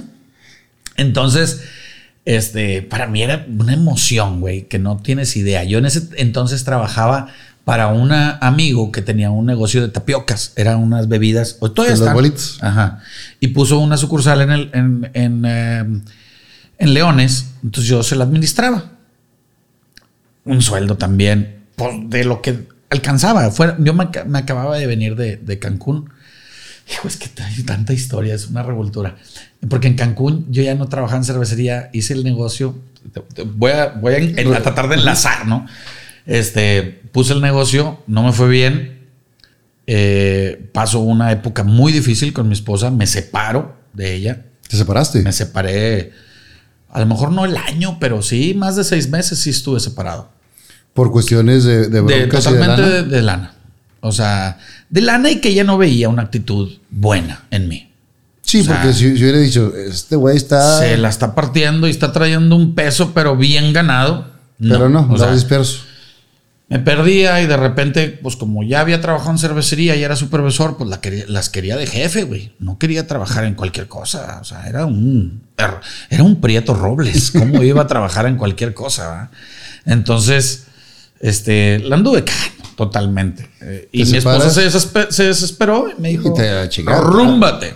Ya no te quiero ver. Con toda eres la un- razón. eres una o sea, Lacra. me, me- me pesas, me dijo así. Sí, O sea, está ya cabrón, eres, güey. ya eres un peso a- aquí a, la casa. Y te sales de ahí Entonces agarré mis cosas y me fui, güey. y te da un madrazo, güey. Horrible, pues imagínate yo allá afuera de, de mi casa, güey, en Cancún, sin nadie, sin. Y yo así de, ¿qué Y voy ya a hacer, tenías- güey? ya ¿A tenías dónde me tres? voy? ¿Eh? Ya tenían los Dos tres. niños. Dos. Eh, entonces yo, pues, le hablé a un amigo que vivía allá, que vivía solo, y le dije, Fifi, Gabriel González te mando un abrazo. Le digo, Fifi, pues me acaban de correr, güey. Estoy aquí afuera de, de mi casa, no tengo dinero ni para el taxi, ni para nada. Eran las 11 de la noche, una cosa así. O sea, ya ni camiones había. Y pues neces- Hazme un paro, güey. hazme un paro, güey, dame chance. No, vente. Y yo, y creo que fue por mí, yo no me acuerdo. Total, llegué yo hecho un mar de llanto, ya sabes, me habían corrido a la fregada. Y así duré un ratito en mi, en mi Y agonía. tú te, tú te justificabas. Todo ahí llorando. Yo me justificaba. Yo decía que, que- que las cosas no conspiraban a mi favor. Que, que a mí me iba mal porque el mundo tenía la culpa. O sea, yo, yo creía que sí estaba haciendo todo lo posible y, y me estaba yendo mal. Entonces, Y ca- calificabas de injusto que te, que te hubieran corrido, güey. en parte sí. Yo sí, sí, le, sí le trataba de entender, pero también decía yo, no manches, o sea, yo te puedo ayudar. O sea, yo te- Pero también ella me decía, bueno, quédate en la, en la casa. Y tampoco querías. sé la señora de la casa. Y yo me voy a trabajar. Y yo no quería. No, porque yo sabía que después iba a tener que, para comprarme unos cigarros, le tenía que decir, "Da- Dame dinero". dame dinero para unos cigarros. Entonces yo no, yo no me veía así. Yo quería tener mi dinero, yo quería ganar, yo quería aportar también a la casa, por lo que viví, lo que enseñé, lo que me enseñó mi papá. Pero Entonces, las cosas no se te habían dado. no se me habían dado por pendejo, porque andaba deambulando y porque me sentía de un chingón y traía muchos problemas en la, en la mente que me llevaron a cajetearla de la forma en que la cajeteé. Ya y obviamente mi papá. esposa me desesperó. Eh, Sí, sí, ya había muerto mi papá. Era por ahí eh, pegado. Entonces sí estaba Totalmente desestabilizado de la chingada. Hecho garras. Entonces, este, me voy y un día Fifi me dice, pues yo no te voy a mantener, güey. Ya van aquí, ya tienes aquí a lo mejor una semana, no el sé muerto y el llevaba. Y me dice, y pues, está cabrón, güey. O sea, está bien que sí me ayudes, que lavas los platos y todo, pero pues yo quiero una vieja, no quiero un vato que me lava los platos. Entonces, este, necesitas hacer algo. Necesitas ganar lana porque, pues, hay que traer aquí jamoncito y pa- pan y la- a la madre. Entonces me da la sacudida Gabriel y, y empiezo a ir a... Te dio una sacudida y Ah, dijo, está bien, yo te mantengo. dijo, ahora sí te mantengo. Donde, donde dijo, no, sabes que sí. Le dije, quiero alguien que me mantenga, tenga, tenga. No, te una sacudida emocional. Sí, sí, sí. Y este. Y Y, pues total, él, él trabajaba en un, en un restaurante que se llamaba Shrimp Bucket, allá en Cancún. El grupo Anderson. El grupo Anderson son los del Frogs y Carlos and Charles y todo eso. Entonces él me dice, pues te puedo meter al bucket, güey. Si andas batallando, pues yo te meto al bot. Tomás, que de garrotero. Un garrotero es el ayudante del mesero. El que levanta muertos, o sea, levantar muertos es Ah, la las- madre, dije yo, las no botellas. manches. Entonces para mí era así como que, otra vez para abajo. güey, yo, güey, un prieto robles ojo verde. ¿Qué chingado voy a andar haciendo eso? Pues lo hice. Sí, pues sí, no te queda de otra, güey. Lo hice y me puse a jalar ahí. Y gracias a Dios por la escuela que tenía, no tengo un inglés perfecto ni mucho menos, pero me defendía. Entonces yo, yo le ayudaba a los, a los compas que allá eran meseros a, a entenderle a los gringos. Entonces eso lo ve el gerente y dice, pues este vato, Pues ¿para levántalo. qué lo quiero de garrotero? güey? Vamos a ponerlo de mesero. Entonces prácticamente estuve dos días de garrotero. O tres me dan el menú y me dice, apréndetelo en inglés y en español y ya mañana vas a ser mesero. Me dieron mi uniforme y yo, no, pero no, es que no sé qué lleva un, este, camarones al coco, no sé qué salsa. Madre, vienes y preguntas, pero ya, mañana ya eres mesero. Entonces la hice, hice, fui de mesero. Pero el mesero se gana muy buen dinero Sí, y diario. sí. Y más de- en una playa, güey. Y yo deprimido, abandonado por mi vieja y con lana, se vuelve a perder de un pendejo en el alcohol. Empezaste a pistear duro. Empecé a pistear bien machín. Todos los días tomaba. Todos los días. Y bien tomado. O sea, no era a, relajarme para dormir, sino a ponerme hasta la madre. Ponerme hasta el tronco. Entonces, un día ¿Seguías ahí andaba yo en con moto, güey. Sí. Sí, vivía, vivía con Fifi. Andaba yo en moto. Y un día me puse una peda bastante así como la que nos pusimos. Pero ese bendito Dios, yo acabé ahí en mi casa. Y ese agarré la moto. Y fui me di en la madre. Muy suave, güey. Bendito Dios. La verdad es que fue bien pendejo porque me fui, me, me frené atrás de un taxista y me caí así. ¡Puc! Nomás que traía una moto grande. Y el motor me quemó toda la pierna. Me rompió el short, que era el short del uniforme donde, donde yo trabajaba el restaurante. Entonces el otro día tuve que llegar con la pierna quemada, con el short roto, a pedir otro short. Y todos así de que, ¿qué pasó, güey? Entonces yo estaba de, eh, muy empinado emocionalmente y dije, no, este pedo no es para mí. Ya estuvo bueno. Ya, ¿Cómo, ya. ¿Cómo topaste? O sea, ahí Yo fue creo donde- que esa, esa fue la que dije, aquí me voy a perder, güey. El alcohol, estoy deprimido, mi papá acaba de fallecer, está mi mamá sola, mi vieja no me quiere, güey. No me deja ver a los niños porque no, no le pongo dinero. Entonces, pues no, me fui. De, mi decisión estúpida fue decir, vámonos para Monterrey. Pues me vengo para Monterrey, pero mi esposa tiene un tema familiar también con su papá y, y al final de cuentas ella también decide venirse para Monterrey de Cancún. Pero te estoy hablando a lo mejor a los tres meses, cuatro meses. Entonces, así como eh, es una historia bien, bien loca, porque así como yo no la dejé estar sola en Cancún, yo le llegué así cuando me voy a Cancún y, me- y- y- ¿Y tú y yo le llegué. Yo cuando me vine a Monterrey, Así ella sí, ella, haz de cuenta que como que, no sé, el mundo dijo, no, no, no, no. Tienen que estar juntos, güey. Juntos. Tienen que estar juntos. Aunque peleados, pero juntos. Entonces se vino mi esposa con los niños acá, entonces yo ya podía ver a los niños. Empecé a trabajar con mi compa ese ahí en, la, en, la, en las tapiocas. Ya, ya no tomaba, güey. O sea, sí tomaba, pero ya no tomaba como tomaba antes. Digo, ya nomás social como cualquier persona. Entonces, eh, no te voy a decir que gran ingreso, no, pero nos reconciliamos y en la reconciliación. Sale Diana. Tiempo. Está largo el pedo, güey. No, está con Está buena la pinche historia. eh, cuando ya está acá, ya vuelves a ver los hijos que también te debe dar otro, otra inyección de gasolina diferente. Sí, totalmente. ¿Cómo, te- cómo, cómo doblaste las manos para decir, la cagué, dame, chan, dame chance, güey? Eh, pues yo creo que eso, o sea, veníamos muy, muy tocados emocionalmente los dos. Ya habíamos estado separados y nos dimos cuenta al final de, de- de- de cuentas que, que, Que sí que se sí nos queríamos. Que sí nos queríamos y que eh, traíamos temas que, a lo mejor juntos lo podíamos resolver, ¿no? nos empezamos a, a, ver un poquito más seguido, nos empezamos a ir a comer, ir a cenar, pero no teníamos dónde vivir, güey. Ella este, estaba en casa de sus papás ¿Y tú con, los dos niños y yo con mi mamá, como, cuando empezamos. Tamaño, Pero, tamaño peladones. Tamaños peladones con dos hijos y cada quien con sus papás. Fíjate, me he puesto a pensar en eso.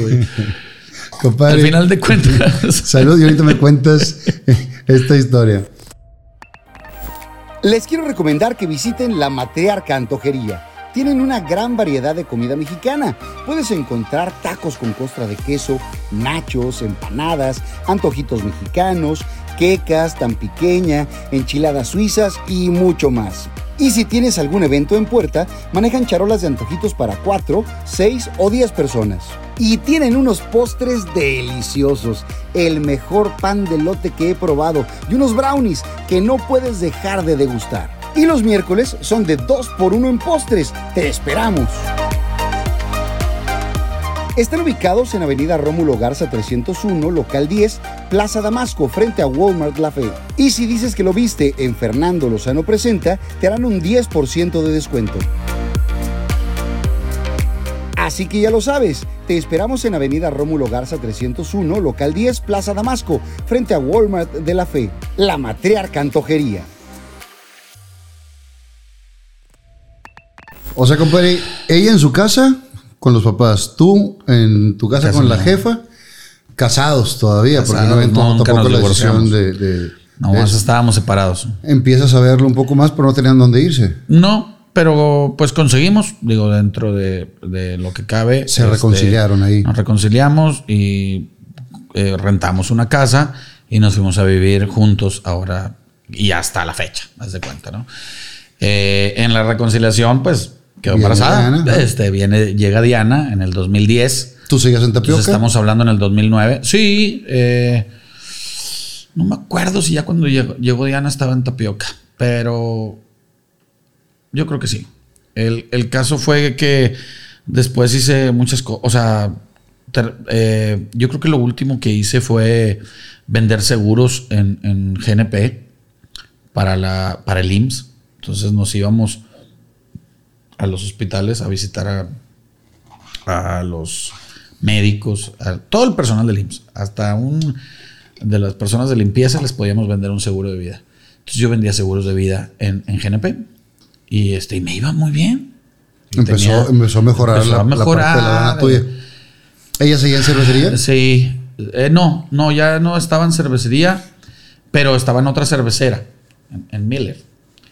Y este y luego varios eh, se fue a Petro Seven. Eh, estuvo cambiando de, empresa, pero por estrategias, por cosas que ella traía en su tema. Entonces, este ya nos empezó a ir un poco mejor, pero no acababa. No amarraba. No amarraba y todavía andábamos así como que vamos a ver qué hacemos. Vamos Entonces terminé vendiendo de esas cosas también, digo, cosas de la salud. Nos íbamos a, congresos de esos de, de mete a dos y otros dos personas. Y eh, no quiero decir la marca, ¿va? pero este, son cosas que, ay, cabrón. O sea, puede ser que haya alguien que le, que le vaya bien, no lo dudo.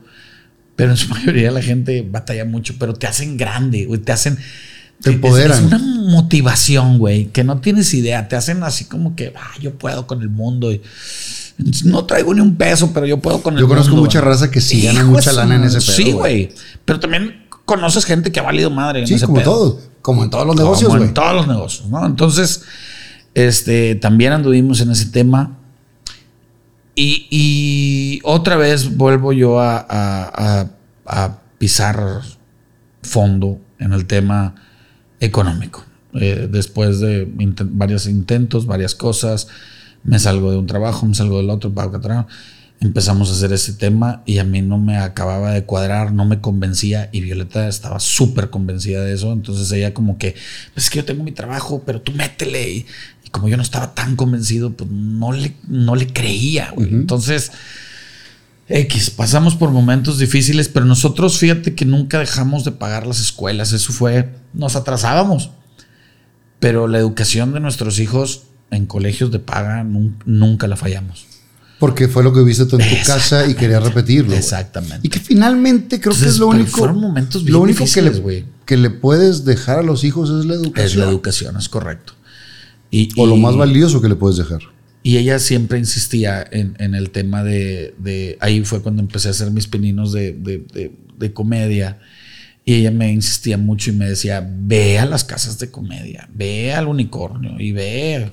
¿Tú veías comediantes o no? Y, no, casi no. O sea, sí, alguna vez había ido al unicornio y veía, pero en aquella época cuando, cuando ella me dice que, lo intentara, pues estaban los masters en, en, unicornio. Entonces yo veía, manches, la India Yuridia, Mike Salazar, este, Franco Escamilla. Y yo decía, no mames, ¿qué voy a hacer, güey? Ahí están los meros pistolas. Me explico. Entonces, y yo que es una generación abajo de otros pistolas como Oscar, Zagar, Rogelio Ramos, Marisol y Lechique. O sea, exactamente. Puros gargantones, porque Monterrey se ha generado muy buenos comediantes. Sí, sí, sí. Entonces yo, yo voy y hago un evento de una amiga de ella que me dice. Pero espérame, ya te ah, fuiste acá. Fuiste con Javier y, y con Polo. Sí, fui con Javier y con Polo. Ahí todavía traía este, trabajos ahí pequeñitos y esto y lo otro, pero yo traía la inquietud de la comedia, ¿no? O, más bien, me nació porque mi cuñado me llevó con ellos, ¿no? Entonces para mí fueron mis grandes ídolos de la infancia. Este, la Wichiban, pues yo me acuerdo cuando los ponía tu papá en el, en el programa, era, se acababa lo que tenías que hacer, güey, aventaba la libreta, la tarea, lo que fuera ir a, ir a ver a estos, iban, dos o tres veces al año. Sí, sí. Pero la que era de cajón era la de, la de diciembre, la del día último. Era así como, va a estar los locos de Wichi, porque decían, los locos de Wichi van. Así es. Los otros dos del año o tres que iban eran esporádicos, no sabías cuándo, cuándo iban. Exacto. Pero la de diciembre estaba toda la gente esperando. Sí, sí, sí. Entonces, para mí era, no manches, la Wichi van, ¿no? Y alguna vez de novios fuimos a verlos, Violeta y yo, al Teatro Montoya entonces, para mí, estar en una, en, una representación con ellos era así como que, wow, no mames, voy a empezar con los grandes, güey, ¿no? Entonces, y así fue, les, aprendí mucho, bueno, mis más grandes maestros de, de comedia después de mi papá, obviamente, porque a, mi papá no, no, no le aprendí, lo, lo, lo, mamé, güey, lo, lo, heredé, güey, completamente, ¿no? Eh, cuando haces este show con, con los witches, mientras ellos se cambiaban y demás, tú te aventabas chistes. Yo contaba chistes. Y este. Y luego también participaba ahí en, en, algunos sketches con ellos, ¿no? Uno que nos disfrazábamos de cavernícolas y hacíamos mucha mímica, casi todo era de. Y, y era una. Era de pura risa y sin hablar nada. Entonces, pues, estaba bien cabrón, güey. Entonces, hacíamos eso y luego hacíamos, ellos hacían lo de los rancheros jotos y yo era el, el, el, cantinero. Entonces, ya medio participaba yo con ellos, con pequeños guionecitos y todo, pero ya estaba yo a, cuadro, ¿no? Con ellos. Y a la hora que, que estaban, que cantábamos el canchis canchis, pues estábamos los tres adelante, ¿verdad? O sea, era Javier, Polo o eh, Polo, Javier en medio y yo a la derecha. Entonces, y, salía. Dices, puta, estoy, yo, estoy donde hay, güey, esto era lo, lo mío. No ganaba mucho. no ganaba mucho. Porque yo ya los pesqué en una época donde. Y además, pues estabas pagando piso, güey. Es correcto, es correcto. Estaba pagando piso, pero al final de cuentas, yo estaba haciendo algo que me gustaba, pero me estaba resolviendo el tema de la casa, de la economía. Pero, ¿Estás de acuerdo? Pero el aplauso, dices, eso es lo que yo quiero, güey. Claro, eso ahí fue donde yo empecé a sentir el, lo bonito, ¿no? De ese tema de que dije, oye, es por aquí, ¿no? Pero todavía tenía mis dudas o tenía mis de que, pues yo solo no, ¿no? Entonces, cuando empiezan ellos a, escasear un poco de, de, eventos, por decirlo así, que yo ya tenía tiempo libre o que acabó la temporada en, el teatro, voy a la casa de Oscar Burgos. Porque Elsa no, no conoce. no, sabes quién es, pero yo sí. Linares. Sí, sí, sí. Vamos a ponerle Linares.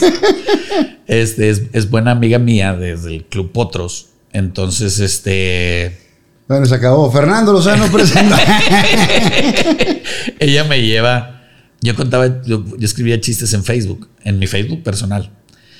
Entonces, pues era atacados de la risa todos mis amigos y, jajaja, chistes escritos, ¿eh? Ni siquiera videos ni nada. Chistes escritos. Pero subía uno o dos diarios, así, tan, tan, tan, tan. Entonces ella ataca de la risa me dice, uy, ¿por qué no vas con, con, Con Oscar. Oscar? Yo te llevo. Y yo, no, pues, ella sin saber que andaba batallando económicamente ni nada, nomás me dijo, tú tienes talento para contar chistes, ve. Y yo, no, pero qué, ve, yo te voy a llevar. Pues total, me citó, llegué ahí a Televisa, ahí estaba ella con las de ellas, con las estrellas, y me llevó a, a- con Al- Oscar. Con Oscar. ¿Estaba el club todavía? Sí, en el club. Entonces llego y, y, y Oscar no me, no me hizo una audición como tal, nada más me dijo, ah, sí. Siéntate sí, con- Si Elsa está, te recomiendas porque traes con queso las de harina. Entonces, siéntese ahí en la, en la, en La la- banca con en todo. banca con todos Con y yo lo voy a pasar cuando... ¿Te acuerdas de, de Carmelita Salinas y los metiches implacables que estaban todos ahí? Ajá, ajá. Que sentaban Sí, todo tipo de personajes, es. güey. Así estábamos en el club. Pero eh, eh, yo me acuerdo que Oscar me dijo, tienes que venir con un personaje, porque todos en la, en la grada traen un personaje. Sí, está, El único que tengo de, de civil era Tito, Tito el ranchero. Bueno, Sí. pero en aquel entonces era Pato. Pato. Sí. Así lo presentaba, como Pato. Eh, Y ni la siquiera era Pato cuac, ni nada, era Pato. sí, claro, con su suétercito, pantalón de mezclilla y la chingada. Y Pato porque así le decían en su casa, güey. Ajá. Y me dice, es el único que va a estar, que es que le tengo permitido de, de civil. Todos los demás es. Y ahora ya no sale de civil el cabrón. de, sale de todo menos de civil. Menos de civil. Entonces yo me voy con la, con la tarea de, de- de Crear un personaje. Entonces, este, las primeras ideas fueron de un soldado, un policía, algo así chistoso, porque yo, yo veía un, un soldado en, en República Dominicana en un programa que se llamaba El Sargento a su lado. Me daba mucha risa. Y yo dije algo así, un, un sargento, un, un soldado que, de- que cuente chistes y que tenga su forma peculiar de hablar, ¿no? Y ahí iba pensando y que, "Ay, que la vestimenta. Y me hablan unos amigos, oye, Potro, nos vamos a juntar. A mí ya me decían Potro en la secundaria. Nos vamos a juntar, güey.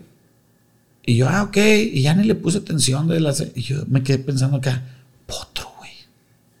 Pues ya me dicen Potro. Me voy vaquero. Ahí tengo sombrero en la casa. Ya no batallo con la vestimenta. Soy el Potro. Colgué y dije, a huevo. Y la primera idea era como un jinete de rodeo. A mí siempre me gustó mucho el rodeo. Admiraba, íbamos al Far West, a los rodeos de Suazo y admiraba mucho los jinetes. Y era algo que pues nunca hice por culo, güey. Sí, sí, o sea, no tan fácil, así como que, ah, sí voy a ser jinete, ¿no? Entonces, pero los admiraba y yo decía, voy a salir de jinete. Y la primera idea era con chaparreras, este, una camisa vaquera y, y un papel aquí, ya ves que traen Sí, así como, el número. grapadito así con un número y un sombrero así súper arriscado de, de, de, de- de jinete. Digo, ah, sí, güey, voy a ser jinete de rodeo. Cuando me di cuenta cuánto costaban las chaparreras, dije, Y dijiste, no, "Nah". Ah, no caras de a madre, güey. Y dije, no, porque te las hacen a la medida y la chingada y todo. Dije, no, sin chaparreras. Con el puro sombrero. Y si ya no voy a llevar chaparreras, ¿para qué me pongo el número? Entonces me fui así. Norteño. Vaquero. Vaquero. Y llegué al día siguiente vaquero. Pero finalmente vienes de Sanico, vienes de la Nahua. Sí, sí, sí, Sí se usaban las botas y el sombrero, güey. Claro, y siempre, y de hecho, siempre usé botas y sombrero, no de diario. O sea, no era un, un- alguien que, ay, que como los güeyes que tienen rancho que andan vaqueros todo el día. No. Pero me gustaba vestirme vaquero. De repente en una fiesta, pues me ponía el sombrero y me ponía. Me gustaba andar vaquero. ¿no? Empiezas a ir al programa de Burgos, que era el club, y, y empiezas a participar. En los Ya- chistes, pero los chistes. sin un... per- o sea, no, no fingía la voz, nunca, nunca exageré el, término norteño, que yo respeto mucho a un chichazo, a un tito del ranchero, que el que hay, qué pasó, raza?", o sea, que lo hacen exagerado con madre, pero yo no, o sea, yo dije, no, pues, y sin pensarlo, a lo mejor no quería caer en eso, en exagerar el, el tono de un norteño, y hablé como hablo yo. Y le gustó a la gente. O sea, como que, "Ah, pues está cagado este Pues norteño, vaquero, güey, pero. Pues norteño. Pero pues vaquero, norteño, norteño, o sea, lo como es. tal, lo que es, no Sí, es como que sin exageración. Sin caricaturizar. Y ya de ahí, pues le, le fui moneando, ¿verdad? O sea, al principio sí, pues traía un cinto, sí traía de- en el jale un cinto de vestir y así me iba al club. Hay, hay unos programas en el club, en YouTube, en los que estoy con suéter de vestir, güey, porque andaba en el jale y traía pantalón de vestir y nomás me ponía el sombrero así traía zapatos, güey. Y salía con zapatos, pantalón de vestir, suéter y sombrero. Y ya, era el potro. Entonces yo dije, no, no mames, o sea, tengo que darle, o sea, respetar el personaje. El personaje. Entonces, ¿Qué, consejos te daba Burgos? Empecé a monear. Burgos, eh, digo, no, no, no fueron grandes consejos porque pues no estuve mucho tiempo. Ah, te tocó, te tocó la transición. Sí, a mí me, me tocó cuando pasó lo de la gata y me asusté, la verdad. Y salí corriendo. O sea, ya no volví. Así de fácil. Literal. Literal. No ganaba absolutamente nada. Era proyección. Y pues yo creo que a los dos meses, güey, sí fue cuando mucho que estuve ahí en el club. Entonces, este. Yo creo que ni gracias le dije, fíjate. O sea, me asusté mucho. Mi, esposa me dijo así como que no salte de ahí. ¿Tú estabas ese día ahí? Yo estaba ese día. Yo acabé, acabé el programa y me fui. Ellos se quedaron ahí este, platicando. Había ido alguien de Durango, Torreón, no me acuerdo, a hacer un back, una grabación backstage y, seguramente en, el en el cassette o en los discos que, encontraron la, procuraduría, ahí andaba, andaba, yo. O sea, porque sí me acuerdo que, que grabaron, nos hicieron un reportaje y lo entrevistaron y, y, nos entrevistaron a nosotros. Entonces, este sí fue muy, muy duro y me asusté mucho, les les soy sincero. O sea, yo dije, no manches, o sea, sí, porque se lo llevaron a él y a unos que andaban ahí de que iban con él en el carro, ¿no? Entonces, un primo, no sé qué. Entonces dices, pues te puede tocar, ¿no? O sea, el, el, el ambiente. Sí, sin deberlo ni temerla. Sin temerla. Entonces dije, y aparte nadie me ha contratado como que digas tú, ay, yo tengo un chingo de chamba. Pero tampoco tenías un show en ese momento, sí. No, pues no. O sea. Sí, tenías una gran cantidad, de chistes, pero, no, pero no tenías armado. Y ya había hecho alguno que otro a domicilio, así de con amigos, que iba y contaba chistes y me daban algo simbólico y empecé a perderle el miedo a hacer los shows en, las casas, en los patios de las casas. Que es el público más difícil, Es lo más cabrón. Yo por eso siempre digo que, yo me forjé en, lo más cabrón primero, me explico. Cuando yo llego a una casa de comedia dije, esto es, el cielo. Esto está bien fácil. La gente va a reírse. Sí, Sabes que vas a ver un un y vas a reírte. Como quieres un público difícil el del bar. Claro, sí, tiene, su, tiene su... Y más, entre más pasa el tiempo, más porque toda la comedia ahora está a través de redes, güey. Entonces, ya sacar cosas. no lo sorprendes con nada. Exacto, tienes que meterle mucho más creatividad. Totalmente, y, más improvisación y más muchas cosas. Eh, gracias a eso, Oscar pudo tener un show 35 años porque era el mismo y no, pues no salía, la, Así es. no salía en las redes. Ahorita ya, ya cambió. Ya lo que hacía Cucufato, ahora lo hace Pepe Lara. y, Siempre madreado, abuelito. Sabes que te quiero mucho, cabrón. Pero sí, sí, esa, esa parte de las redes está muy cañón. Sí, no, es, es este. En el sentido de la apertura y de que todos podemos ver todo. cabrón, pero pues sí, me ayudó mucho a mí, la verdad. ¿Cuándo fue tu primer bar, güey? Un acelere. Mi primer bar fue antes de, llegar al primer bar. O sea, yo ahí em, ya había hecho Wichiban, empecé a ir a, al, al, club, me salgo del club. ¿Y por tener jale por fuera para llevar papá a la casa? Sí, un, jalecitos así medios eh, tembeleques, pero tenía algo. Pero sí pasé por un momento muy difícil. Yo creo que este, el, el momento más duro de mi, de mi vida Ay, cabrón, este, este no, no, me gusta mucho contarlo porque me, remueve y me remonta ese momento. Y fue una vez que, llegué a la casa, mi esposa no estaba, estaba de viaje. Y ya tenía a los tres niños. La niña chiquita, pues todavía era de, leche y Gerbers y cosas de esas. Pero los grandes, pues tenía que darles de cenar. Y abro el, refri y, pues no, había gran cosa, ¿no? Y yo no tenía ni un peso. Y me acuerdo que vi una papa, güey.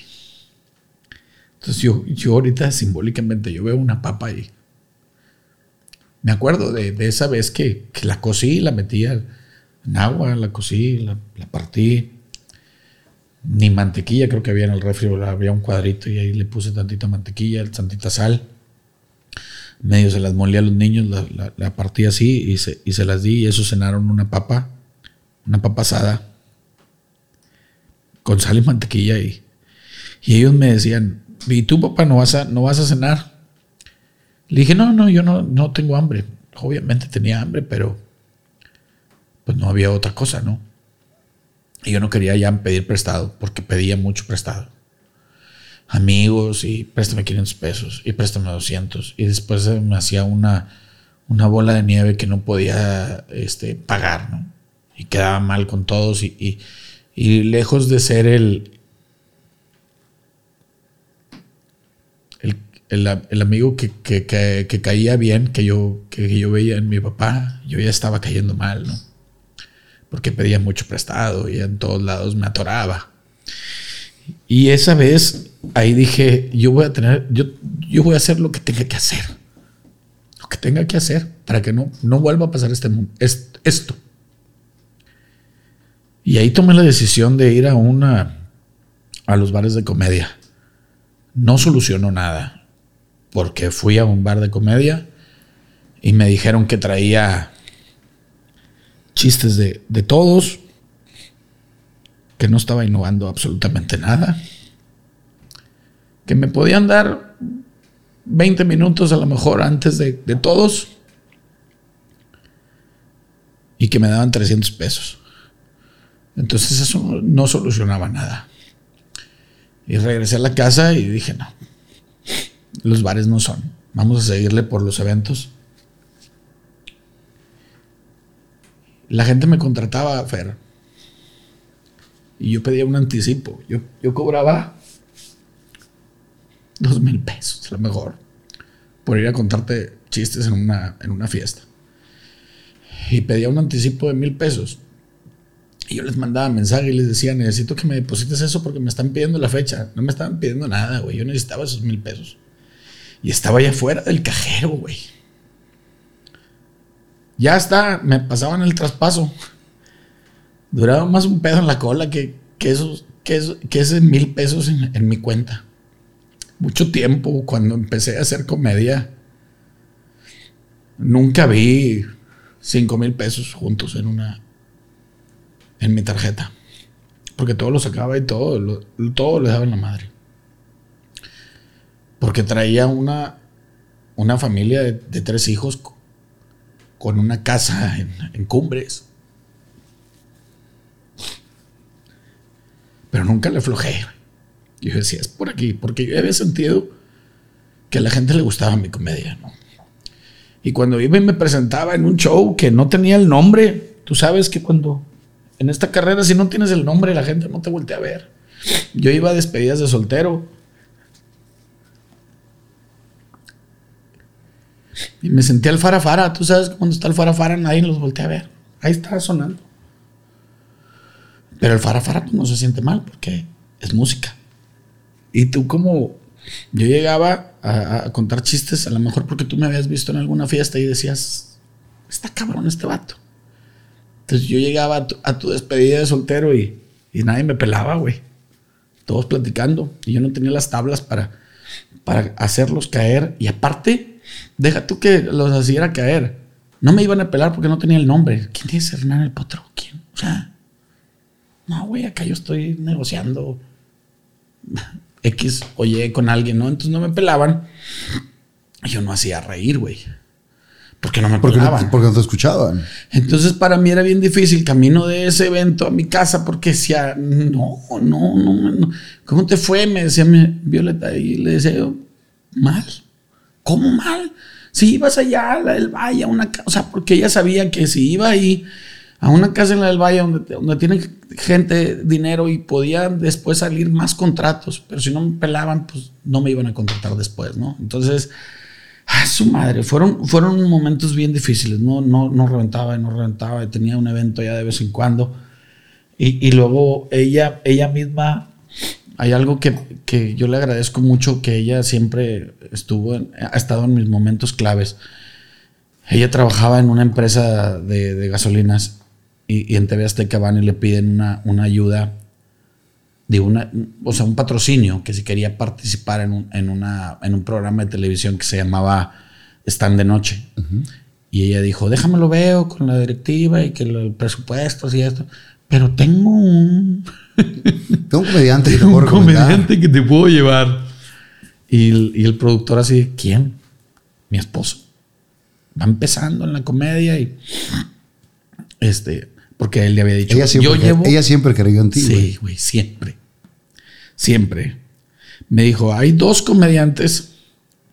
De base. Él decía: hay dos comediantes, llevo a dos comediantes y llevo un open mic, un open mic, ¿no? Uno de esos que empiezan. Y, Violeta le dijo: pues llévalo como open mic. Ahí está mi esposo. Entonces le pide videos, ve un video mío que habían grabado en un, en un teatro que me había presentado. Y el vato, el productor, dice, no mames, este no es, no es open mic. Este güey trae con queso las de. Este vato es comediante.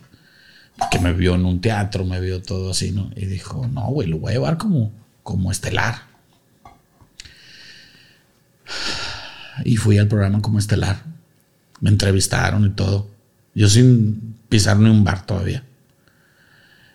En la entrevista estaba el hijito show y estaba yo y le preguntan al hijito y no, pues me presento en tal bar y tal de esto y este viernes estoy aquí, estoy allá y me, cuando pasa conmigo el, el, el, el, que me estaba entrevistando me dice, ¿y tú en qué bar estás? Y yo, no, yo no estoy en ningún bar. Yo nada más voy a eventos en casas. Ah, ok. Y ya siguió la entrevista y siguió el cotorreo. Pues de ahí me habla la comedia Show Live, porque se, ahí en ese programa conté el chiste de los tres tartamudos. Que es un chiste que yo le agradezco todo. Claro, es. Todo. Es tu caballito, güey. Es un chiste que sube TV Azteca. Yo firmo los. De, no de derechos, güey. A lo mejor sí de que no va a haber pedos y lo subo. O sea, obviamente sí lo puedo contar y lo puedes, es chistes, no que sea mío, sino la forma en que lo cuento, pues es mío, porque ese chiste existe desde hace muchos años. Pero la forma en que lo cuento yo, pues sí es mío. Entonces, este, lo sube a TV Azteca y a la madre, güey. A la madre. Yo ya tenía mi página, tenía poquito de mi página. Pero yo subía memes y subía cosas, no quería subir nada porque yo decía, no, voy a subir chistes. Y me los van a chingar. Y, y me los van a piratear. Los grandes lo van a ver, van a contar el chiste y esos güeyes van a tener 5 mil likes y yo voy a tener 25. Entonces, ¿de quién es el chiste? El de los 5 mil, ¿va? Entonces yo no quería subir, no quería subir. No sé si fue lo correcto, pero yo no quería subir nada. Cuando lo sube TV Azteca, ahí fue donde me dio la prisa, porque empezó mi página a, a crecer y yo no tenía nada de contenido mío. Entonces ya tenía ahí varios videitos y los empecé a subir. Entonces la gente me siguió por el de por los tres tartamudos, pero se quedó con otros, con otros likes, con otros likes. Llego a oídos de Mike Salazar. En ese entonces, digo, te voy a no tenía todavía jale. O sea, cuando yo voy con Mike Salazar, güey, mi bota tenía un agujero. Literal, güey. Unas botas que tenía yo viejísimas. Este eran las botas que iba, que con las que iba para el rancho y también me presentaba con ellas mismas, ¿no? Entonces, este, yo me emocioné. Ese día, de, cuando, cuando fui con Mike Salazar, que me habla la producción de Mike y me invitan al, programa, estaba yo tan emocionado, güey. Calmeado, güey. Pero era. No, con la película de, de, En Busca de la Felicidad, cuando sale el güey que aplaude y dice: Lo logré, güey. Para mí era así como decir, voy a llegar al programa de Mike, güey, tengo, me tiene que ir muy bien. No lo puedo echar a perder. Y llegué así con mis botas como yo, lo que tenía, ¿verdad? Y una camisa vaquera. ¿No conocías a Mike? No. Conocía su trabajo, pero físicamente no. O sea, nunca había platicado con él. Entonces voy al programa y me va muy bien. Cuento el chiste de la gordita fitness, la gordita que se queda pegada. Y le va muy bien. También. Y otro chingazo. Le gusta mucho mi comedia Mike y Mike me ofrece pertenecer a la agencia. Entonces me quedo con Mike. Entonces yo iba al programa de Mike Salazar muy seguido porque pertenecía a su agencia. ¿Y te empieza a caer jale? Empezó. A, ya, ya para cuando yo fui al, al, programa de Mike, ya me, había, ya me había presentado en la Comedia Show Live y en Comediantro, que era uno de este... De, Marlon. De Marlon. Paz descanse. Entonces, y empezaba creo que con, con Oscar Burgos, o, todavía no me, no me, acuerdo si fue antes o, después de Mike. El caso es que, o por ahí, cuando, cuando, cuando empecé con Mike, empecé a ir a la casa de Oscar Burgos. Entonces, este, yo ya iba a la comedia y a otros barecitos así chiquitos. Eh, entonces, ya entró con Mike y me empezó a caer más jale. Y empezaron a subir tus redes también. Empezaron a subir redes. Porque yo iba mucho al programa de Mike y pues empecé a sacar chistes y chistes y chistes y a la gente le, le gustaba. Yo no repetía chistes. Tengo un montón de chistes, entonces soltaba y otro y otro y otro y otro. Y a la madre, yo empecé a repetir chistes hasta que ahora tengo ya mi programa, güey. Pero cuando, cuando estuve con Mike, yo me daba la tarea de que siempre que fuera, siempre iba a sacar un chiste nuevo. Nuevo. Para mí, ¿verdad? obviamente. Yo, que quede claro, yo no los escribo ni soy el, el, creador ni dueño de los chistes. Simplemente tengo una forma de contarlos como, a lo mejor como los contaba papá, ¿va? o como, los, como yo me los imagino. Y le gustaba a la gente porque les metía ahí su, su jiribilla, ¿no? Entonces cuando... ¿Ahí empiezas a ver tu suerte? Sí, un poquito, un poquito, un, un, o un muchito. Ahí es cuando yo creo que me, me, me, ya me enfoco y me dedico a ser comediante. Cuando dejé mis trabajos así... Eventuales. Pedorre, pedorritos. Uh -huh. Y me dedico a ser comediante, ¿no? Eh, al principio eh, no te voy a decir que fue fácil, obviamente también fueron épocas difíciles, pero ya empezaba a, a, a, llegar los recibos y los pagaba en uno o dos días.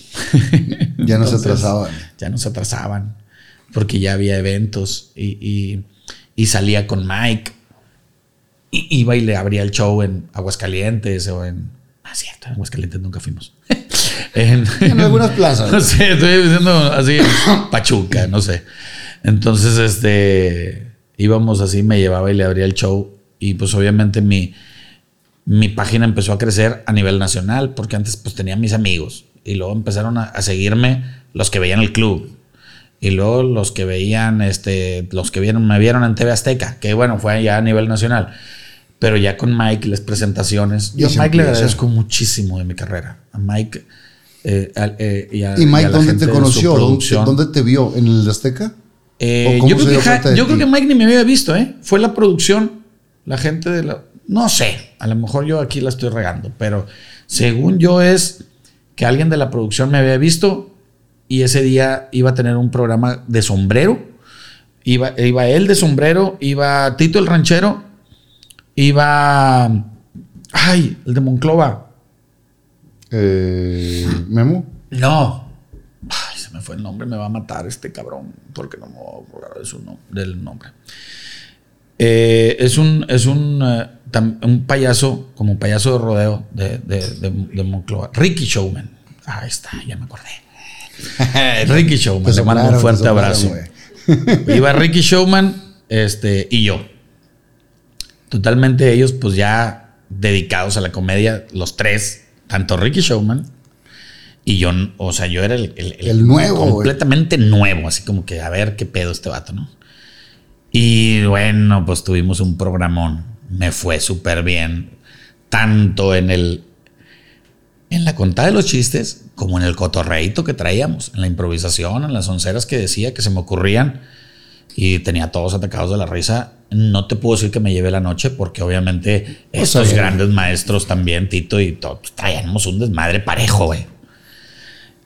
Pero la gente como que le gustó y le gustó a Mike y le gustó la producción y, me quedé en, la agencia de Mike Salazar, que Mike mmm, en aquel entonces pues no tenía gran representación más que su hermano y, yo, o sea, pero eso hablaba también de, que él no quería agarrar a, cualquiera, ¿no? O sea, él, él este, como que me, vio futuro a mí y, y sí, le, apostó. Exacto, le apostó. Simplemente, si el primer programa que hubiera sido no hubieras jalado, no te invitan al segundo. Exactamente. Y, y uno cuando, cuando quiere sobresalir, pues aceptas todas las invitaciones sí, claro. a todos lados, güey. Claro, claro, claro. ¿Quieres, quieres ir a que te vean, a darte a conocer, a conocer a los comediantes también para que vean quién eres y irte metiendo al medio, güey. Otro, otro programa que me marcó con Mike, porque pues iba y, y, pues estaba un grupo y luego estaba yo y contaba un chiste y quedaba calladito y ahí estaba y participaba y esto.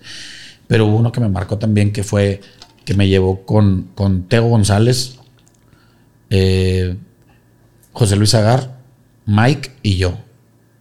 Somos cuatro, pero, pero ellos eran los, para mí, güey, era, así como hablando, que estás hablando de. Yo fue la primera vez que veía yo a José Luis Agar así. O sea, yo lo había visto en, el unicornio o lo había visto en videos de, de, de, sí, pues de redes sociales. Y estar en un, en un programa, yo a Teo González, pues lo veía en, la televisión. Siempre en domingo, cabrón. Entonces, era ese momento, no te, no te, no te quiero.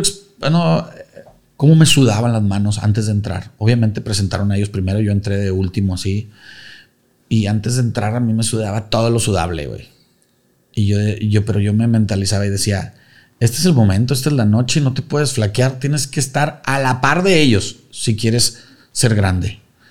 Obviamente con todo el respeto que se merecían y todo, pero yo tenía que romperla, tenía que mínimo para hacer hay que parecer y yo tenía que estar ahí al nivel de ellos. Yo me mentalicé y me puse en las manos de Dios, de mi papá y me metí y también fue un gran programa. Me fue muy bien. Teo me decía, qué bárbaro, es un, muy, un talento muy cabrón, güey, para contar chistes. Mike, este, Zagar también me decía, felicidades, cabrón, tú, bien chingón. Y este, y de ahí para el Real empecé así a, soltarme mucho en el programa y me empezó a ir muy bien. La gente me, me, me, apoyaba mucho. Luego brincas el, el, tema de cuando ya, yo, cuando ya tienes más de seguidores, no sé cuántos son. Hay, hay un número que alguien me dijo cuando ya los brincas y luego empiezan los haters. Porque al principio tienes puro, puro, puro aplaudidor, puro gente que, ah, me vas con madre y échale chingazos y yo te sigo. Y luego ya empezaba a ver los haters. Y aparte, el público de comedia es, es, cabrón, es bravo, es bravo, es bravo. Sí. Pero bueno, eh, ya obviamente ahí empezó, empiezo a hacer gira con, con Mike, empecé a tener presentaciones, empecé a y, ya empieza a saber un poquito más la luz, empezó a, fluir un poquito más el dinero, ¿por qué no? Y, vino mucha paz en la casa, mucha tranquilidad. Este, ya los pedos eran otros, pero no eran otros, bendito Dios. Digo, nunca he sido millonario, ni lo soy, ni ni sé si lo seré. Ni sé si lo seré, exactamente. Pero, pero no falta. Ah, pero ahorita, hoy por hoy, eh, pues te da una tranquilidad, la verdad. El dinero no da la felicidad, pero da una tranquilidad. No, como vuelvo y digo, no he logrado nada, porque luego dicen, ponen frases en mí de que, ay, mira, el dinero, no tengo, güey. O sea, el caso es que ya no estoy como estaba antes, ¿no? Y eso siempre le doy gracias a Dios. Que ya no estás batallando como, y te abriste un camino y ya tienes ya tienes un respeto, ya tienes un, prestigio. Y, lo que hablábamos, de que al principio batallaba, que no me pelaban y, que me regresaba así de chingada madre, no, no me fue bien. Y ahorita ya al llegar a una despedida de soltero y que llegue y me baje del carro y vaya rumbo a... Y ya todos acomoden su, su sillita. Porque va a empezar el potro. Exacto. Y que el otro empieza a hablar y el de acá le dice, eh, cállate, Tú el potro, cállate cuando a lo mejor antes el otro hablaba y el otro se volteaba y se ponía a platicar con él. Entonces, no es que tengas el gran nombre ni que seas el gran artista, eso no, no, no me mueve a mí, o sea, no, no me mueve la fama. A mí lo que me movía y que me daba mucha ilusión era eso, saber a la gente que, empezaba a decir, va a empezar el que vieran, Y yo decía, que escucharan. Se pudo, cabrón. Eh, empieza todo esto a fluir más, más chido y, te quedas un buen rato con Mike. Sí, sí, sí, estuve, no sé qué tanto tiempo, muy malo para las fechas, pero a lo mejor un poco más de un año, dos, no sé. Este, hasta que pues llegó la pandemia y la pandemia nos trajo muchas cosas buenas y cosas malas a todos parejo y pues decidimos o decidí más bien este pues decirle que yo quería hacer las cosas por mi cuenta, ¿no? O sea, eran tan pocos los eventos que, que esas fueron las palabras que utilicé. Le dije, ¿sabes qué? Este, pues yo quiero hacerlo por mi cuenta. O sea. ¿No tuviste bronca con él? No, no, no, no. No, la verdad, en ese momento no tuvimos este, broncas. Este. No sé, ahorita eh, yo no tengo ningún problema con él, la verdad. Yo creo que acabamos bien.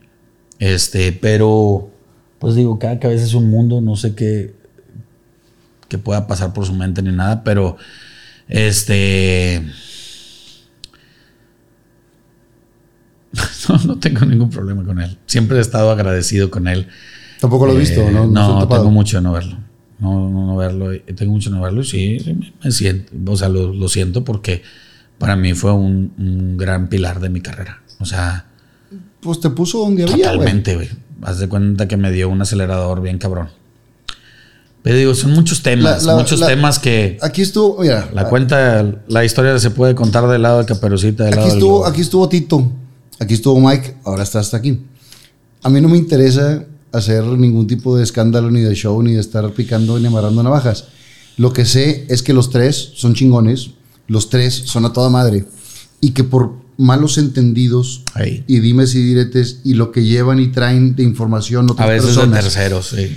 eh, y también que le llevaron a él, o sea, por todos lados.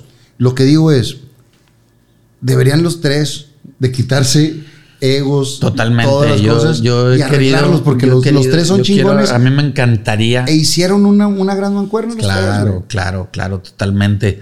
Este es algo que, híjole, yo sería feliz si se, se lograra hacer algo ahí en el tema, a lo mejor un programa en el que platiquemos, que nos demos chingadazos si quieres Eh, y que nos hablemos. olvídate de un programa. Cosas que nos tengamos que Que decir. unas, Exacto. Unas cervezas Exacto. entre los tres. Exacto, no tiene que ser un programa. Y, y arreglar ahí las, las diferencias. Exactamente. Si pueden seguir la amistad después de eso, qué chido. Y si no, simplemente Exacto, aclararlo. También, claro que sí. Pero no quedarse con esa cosita de que hubiera pasado o si todavía traigo el sentimiento por esto. Porque digo, la vida es muy cortita Sí, para andar cargando Totalmente. costales que, que- que no nos sirven para nada. güey. Totalmente. Lo que sí es que queda que, que quede, digo, que yo, yo no tengo ningún problema con él, sino que más que agradecimiento de todo lo que hizo con mi carrera, de todo lo que me apoyó. Y este, y que estoy más que dispuesto si algún día se puede echarnos unas cervecitas y platicar. No las echamos. Un día, un día le voy a hablar a, a Mike, le voy a decir, compadre, unas chaves en la casa. Y le voy a hablar a ti, eh, compadre, vete unas chaves a la casa. Te voy a hablar a ti. Y no les voy a decir, güey, lo voy a juntar. Ya le voy a poner candado, güey. Y hasta que arreglen sus pedos. Aunque se echen dos, tres Ah, chingados. ya está, ya está. Porque, porque la neta. Nomás me dices dónde tienes los cuchillos, güey. no, va a estar escondido. Porque no vayan, no vayan a empezar estos vatos a. Van a estar y, y yo escondidos. salía mamá, yo con una cachetada tengo, güey. No, la, la neta es que creo que son mucha, mucha serie de malos entendidos y pequeños cositas. Sí, sí, sí. Y, y cada uno va creándose una realidad cuando pues ya estamos grandecitos, güey, para poder arreglar esas cosas sin ningún pedo.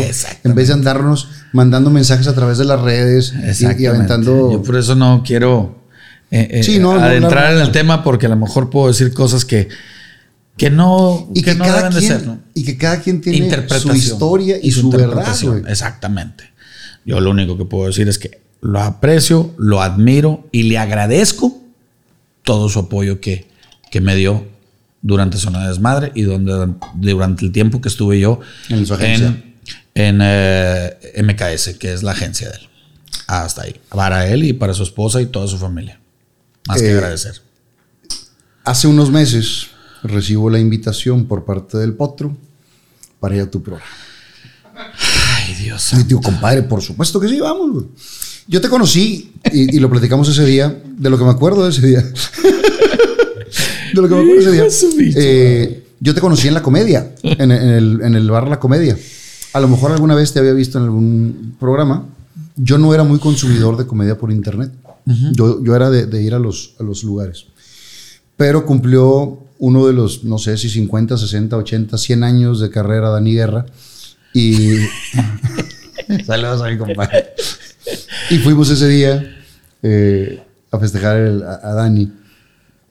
Y, y ahí te veo jalar y digo, qué chingón es este güey. Y yo me acuerdo de ese, el camerinito de la comedia. Dije, felicidades, güey, muy chingón, a toda madre, bla, bla, bla. Porque era la primera vez que nos veíamos físicamente. Sí, sí, sí. Sabía quién eras, pero no nos habíamos visto físicamente. Y dije, qué chingón este güey. Pasa el tiempo, me invitas al programa. Digo, por supuesto que voy, compadre. Ya voy para allá. Habíamos coincidido en un- también después en un programa de Zagar, que, te- que estábamos como que co-conductores o que habíamos ido, no sé, qué, y que ahí te dije, eh, güey, tienes que ir a mi programa. Eh, Y hasta ahí quedó. Y no sé, ¿no te acuerdas? mm, no, porque. Un programa. ¿Eh? Fue el cumpleaños de Elías. Ándale. Porque, sí, no, no, exactamente. pero fue el segundo que fui yo de, de Zagar. Sí. Ahí me, me dijiste. Porque el primero que fui yo de y Zagar. todavía pasó un buen rato que no ibas al programa. Porque el primero que yo fui a Zagar, me, me dicen, oye, Zagar se siente mal. ¿Te puedes lanzar a, a conducir? Y le dije, güey, yo no soy comediante, güey, soy conductor. Sí. ¿Con quién voy a rebotar? Me dice, va el potro. El potro trae chistes para siempre, te cubre todo el programa. Me dice Valero. Le dije, sin pedo, güey, va. Voy, llego, le digo, el potro no pudo venir. güey". Que la Sí, me aventaste al pinche ruedo, Valero. Y total, eh, sale ahí, le marco a Chilinflas, estaba en una entrevista, llegó tarde, digo, me echó la mano y ahí sacamos el, el pedo. La siguiente fue la de Elías Medina y luego ya me invitas para allá. Llego yo, programa normal, a, a hacer una carne asada o lo que ibas a cocinar ese día. Empezamos a platicar. Si usted ve ese programa, que La dice, primera media hora está con madre. está con mal. Estamos platicando muy muy- no, no, madre. Estaba preguntando y que si la Rómulo, que la historia, tucita y que todo, todo el pedo y que cómo nació y que a toda madre. me dijiste, vino hace poquito Luis y Julián Jr. y me puse bien pedo. Sí. Vino Tito y, y no, ¿con quién, con quién? Con el penco. Con, con Leandro y que se pusieron pedo. Dijo, vamos a darle tranquilo. Pues sí, güey, le damos tranquilo, güey. Sí. Aparte, güey, tú vives, tú vives en Cumbres, yo vivo acá para, para la estanzuela, güey, quédate de lejos. Dije, no, güey, no me voy a dejar caer tampoco. Y ha terminado en una peda, güey. Pero una señora, señora peda, yo terminé guacareado ahí en mi, en la sala de mi, de mi casa. Este, yo lo único, lo último que me acuerdo es que yo estaba acostado. Con y- un bote, y con un bote al lado. Güey, aquí les voy a platicar algo. Este señor es, es un gran actor, pero gran actor, güey. Porque durante el programa el señor estaba así, mira, con su cara de diablo, si quieres. Pero entero, güey. Y yo estaba miadísimo. Yo estaba así, de, eh, me, debió hasta caer y la chingada. Pero cuando decimos corte, se acabó. Estuve así. un costal. Y yo lo veía así de que. "Ah, chinga, chinga, chinga.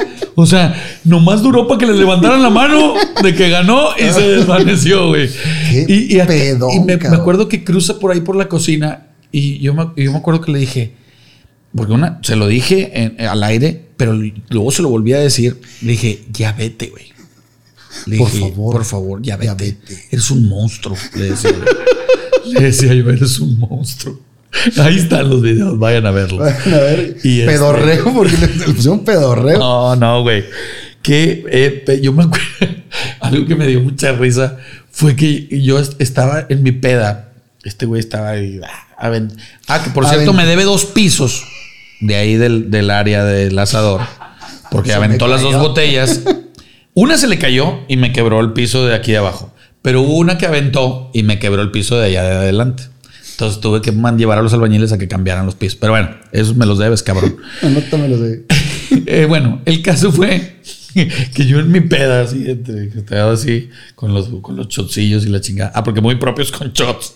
Ah, no, y después le dimos así directo. Y, y yo en mi peda, yo decía, la entrevista, pendejo. O sea, este güey lo tienes que entrevistar, güey. O sea, mi, mi, mi- mi ratoncito decía, está bien que te estés mamando, pero sácale cotorreo, güey, porque va a valer madre este pedo. Entonces hay una parte que me da mucha risa, que volteo y te digo, ¿y la tucita? ¿Cómo, ¿Cómo era vivir con la tucita? Y me dices tú, a la chingada la tucita, otro shot. O a, la, o a la fregada, la, a la chingada, ¿no? Pero algo dijiste así como que, "Ah, vale madre, la tucita, tú échale. Y acá nomás era una palabra y chat, y no sé qué, chat, y, y dale joto, y dale, y me tenía eso- y yo así, a eso eso me me invitaste". trajiste, esa es una frase. A eso me, y yo, él, ya, güey, ya vete, güey, le decía yo, ya, güey, ya, me, ya, güey, ya perdí, güey. Y este güey, bueno, y dije como unas, sin exagerarte, como unas seis veces. Esto fue el bodrorreo. No, no, no, eso me trajiste, otro, eso me pues, trajiste. cabrón. Santa borrachera que nos pusimos, hijo de su pinche. Duró como dos horas cuarenta por ahí. Wey. Preciosa. Más o menos duró como dos cuarenta, ¿no? Sí, fácil. Yo el otro día 40? temblé, mediodía temblé. Y mi vieja me llevó a cargar unas pinches muebles que, que íbamos a comprar.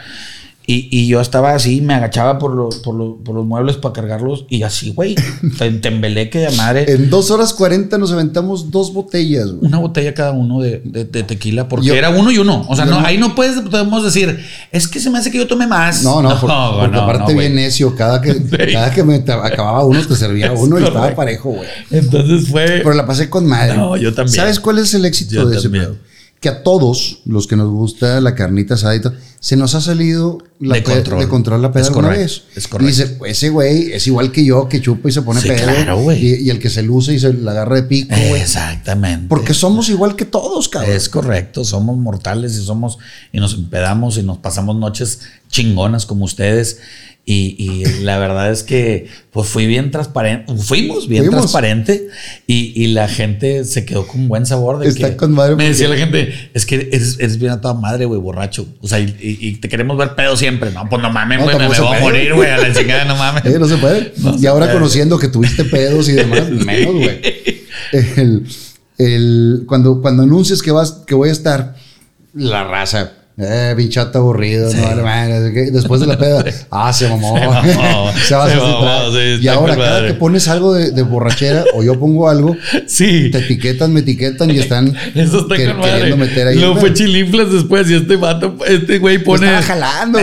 Me la pela. Eh, me la pela. Este güey no toma y que no. Ay, la gente, no, que sí, ve, cállese, que la chingada. Y no. Y nomás porque estaba jalando, güey. Ah, Tuve un evento ese día si no, si los hubiera caído sin ninguna bronca. que pusiste también, ese güey no toma. la, vas a, la, vas a, pasar eh, light o no sé qué con Juan Ramón. con Juan Ramón. No, Está con madre. Compadre, podríamos seguir platicando un chingo porque tienes un evento. Sí, Entonces, sí, vamos a darle a, estas... Que qué bueno que tienes jale, güey. Eso está chingón. Muchas gracias, güey. Una pregunta para ti, una para mí y una para los dos. Órale. Para ti, para mí, para los dos. Empiezo yo. ¿Has tenido alguna pareja mucho mayor o mucho menor que tú? Las dos. Una mucho mayor. Nada, mucho mayor no, me llevaba cinco años eh, eh, una novia. Y la que menos también le he llevado bastantes, varios años. Dilos, maricón. Pues ¿Cuántos años le llevabas, güey? Con una que estuve saliendo le llevaba 22, güey. Esa es la, la, que más le llevaba. No, pues ya te hubieras dejado el pelo largo, güey. y, yo hubiera, dicho, cálmese, calmado. cálmese, calmado. Y primero yo, eh, digo, esta es la que, antes de esta, esta, ¿verdad? Si te dieran a escoger entre amor o dinero, ¿cuánto ¿cuál escogerías? ¿Cuánto escogerías? ¿Cuál escogerías? Ay, cabrón, amor. Definitivamente. Totalmente. Y, el tiempo te da la razón. Porque exactamente, el amor me llevó otra vez a, donde estaba Violeta o ella hacia mí, no lo sé. Y el amor y el que el ella amor haya en ti te ha llevado a donde estás totalmente, ahorita. Totalmente. Es un apoyo para ti, cabrón. A lo mejor si hubiéramos tenido dinero no hubiéramos pasado tantas cosas y no hubiera sido comediante y no hubiera tenido, no sé. Pero el amor me llevó a, muchas cosas chingonas. Y ahorita ya, ya, está tranquilo, Totalmente. chingón. Bendito Dios. A toda madre. ¿Qué serías capaz de hacer por mucho dinero? Contesto yo. Yo sería capaz de levantarme temprano y trabajar. Hasta imagínate, eso es un sacrificio cabrón, güey. Sí, sí, sí. ¿Yo qué sería capaz de hacer por dinero? No sé, es que... si llegara un es señor que las gorditas, Es que las gorditas nunca me han gustado. si, si, llegara un señor y te dijera, mira, traigo aquí... Un varito. Un varito. ¿Qué onda? ¡No! Son 500 mil dólares. No, no, no, no, no. Un, un millón. No, no, no, no, no. No, no, no, mira, nomás así. así. ¿Cuánto? Arrasa. ¿Cuánto dijiste, güey? Tengo varios regalos. Uno de ellos, con una sección poética, todos hemos visto las barras. Sí, claro, ¿cómo no? Aquí tengo la mía de Duermo Poco, Sueño Mucho. Claro que sí. Y tiene más de 40 países donde está el movimiento. Y te mandan esta que está totalmente personalizada Bebernos la vida con sonrisas. ¡Wow! Bebernos la vida con sonrisas. Yo le, digo a Armando, que es el creador de Acción Poética, quién va a estar. Y él eh, decide qué ponerle. Entonces yo creo que también vio la peda épica que nos pusimos. Perfecto. haciendo alusión a eso, pero eso bebernos la vida con sonrisas. No necesariamente con el alcohol. Me encantó, me encantó la verdad. Pero está con madre. Está bien chingona la frase. Eh, soy fan también de él, de, de a ver si lo, lo consigo para el potrorreo. Y, y por qué no, a lo mejor ahí en el patio. Está una barda con Hay madre, una güey. barda padre para, Sí para está acción poética. Y este.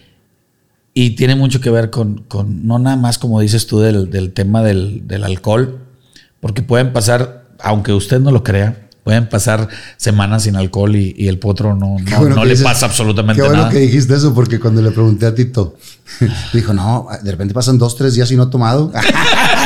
Te mames, güey. No, yo sí no, no, no tengo tema con el alcohol. Pero este, cuando tomo lo disfruto y trato de, de disfrutarlo con, con buenos amigos. Y yo creo que tiene que ver mucho también con las sonrisas. Definitivamente. Patrocinador mío, se llama Rihanna, tiene más de 3, 4 años conmigo. Uh, qué buena, Y qué buena. Son, son, tú Sí, usas, señor, tú sí usas la- camisas vaqueras. Sí, las, sí lo conozco Entonces, perfectamente bien. Esta es de, de parte de, de Rihanna. Wow, Urban Trooper es otra de las marcas que tiene. Tienes una camisita más. Qué chingón. Y están chingonas, son de las de, de Snap Button, que son No, las, las ya vaqueras. está, perfecto. Para que la tengas Totalmente el estilo. Claro, Rihanna. Western Wear. Sí, sí, de hecho yo debo de tener por ahí en, en- en mi casa, tu casa, una, una que otra. Y además de esto también- Rihanna. Te tengo otro regalo. Que, Pero échamelo para acá, no se te vaya a No, aquí, olvidar después de aquí te dármelo. guardo todo. No se te vaya, no voy a ser de puro pedo, de pura utilería, güey. Entonces ya de este lado ya siento que es mía. Y yo siempre trato de recordar a mis jefes eh, en los programas. Ok. eh, hacerles un, un homenaje. Aquí tengo a mi mamá, aquí tengo a mi papá. Ok. Eh, dentro de las cosas que, que me gustan, está aquí el bocho, carajillo, digo, está todo esto. Está esta nomenclatura de una colonia que tiene una, una calle con el nombre de mi jefe. Y te quiero regalar esta playera para que la tengas con, con la imagen de, del jefe, güey. Claro que sí, la verdad que yo, así como dije que era fan de Wichiban, pues obviamente fan de, de, de- de tu papá, de Rómulo Lozano, y cómo nos hacía reír sin ser comediante, con, con puntadas, con caras, con gestos, con lo que fuera. Era un, un- un tremendo, un Y- tremendo y eso del, es lo del chido, escenario ¿no? Que, a pesar de, de hace cuántos años que murió, la gente lo sigue recordando. Totalmente. Y Esa- sa- salió un TikTok de él y me quedo viéndolo. Sea, sea con Cascarita, con Esperancita o él solo, con los aficionados, te atacas de la risa. Cabrón. Y, es, y es, es bien bonito saberlo y, y, eh, recordarlo. Entonces, la tienes, me la voy a poner, me la voy a poner seguido. Este, en el próximo potrorreo, yo creo que me la voy a, me la voy a poner ahí. Chingón. este, Ahí están mis, mis obsequios. Y yo también te tengo uno. Échalo, échalo así. Yo también te tengo uno. Bueno, este es uno eh, dividido en tres, ¿no? Primero traje los dos shots con los que agarramos el pedo ese día.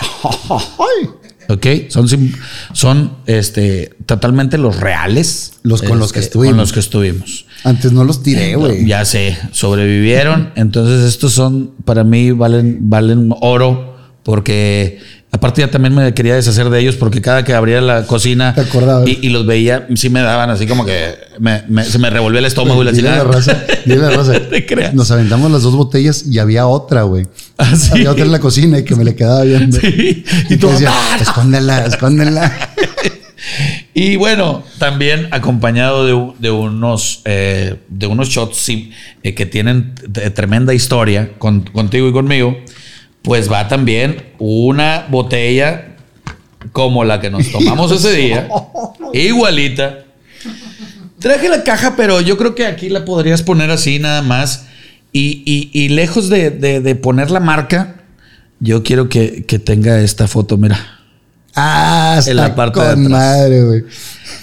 Viene la fecha de la pedita y 21 el de potrorreo con Fernando Lozano. Entonces, con madre, vean las caras de los dos y se podrán imaginar cómo estuvo esa. ¿Aquí se puede ver o no se puede ver? Sí. Ahí está la y para que botella. la, la raza que nos está viendo, si no han visto ese programa, Vayan vean a la verlo. transformación de cómo empezamos y cómo terminamos. güey. Así es. Compadre, Entonces, para mí esto, esto me, me recuerda mucho un muy buen momento que, que- que pasamos juntos. Y bueno, pues quiero que lo tengas esa- por aquí. Esa ya quedó para la historia, güey. Te la puedes tomar, porque tampoco quiero que, ay, sí, te toda la vida ahí. Las botellas son para tomarse. Es correcto. Pero tómatela con alguien que, que valga la pena. Y, y la botella ya vacía se quedará, por supuesto, aquí Ah, huevo. para recordar ese momento que la pasé con madre. Ah, huevo, señor. y, y que ha sido que algo nos, nos empezó a unir. Sí, señor. Y así Sí, señor. aquí tienes un amigo, cabrón. Así es. Entonces te lo regalo con mucho cariño. ¿La pasaste bien? brutal. La verdad no tenía idea. eh, había visto shorts de, de tus entrevistas y pues tenía más o menos noción, pero, pero me sorprendiste y me, pa- me pasé una, una nochecita muy, muy, muy rica, muy a gusto. Y seguiremos platicando. Tienes show, pero después armamos otra, güey. Ya está, no se diga más. Y invitamos aquí a, a Mike. Claro que sí, yo sin Tito, problema, sin Tito, problema. hacemos una mesa redonda aquí. Encantados, yo sería feliz. No, imagínate yo con la monetizada. Eso sí. Gracias, compadre. Me dio mucho gusto saludarte. Fernando Lozano presentó a Hernán el Potro. Viva Aerobús. La Matriarca Antojería. Chocolate Muebles. Las Malvinas. Gasolín. Presentó.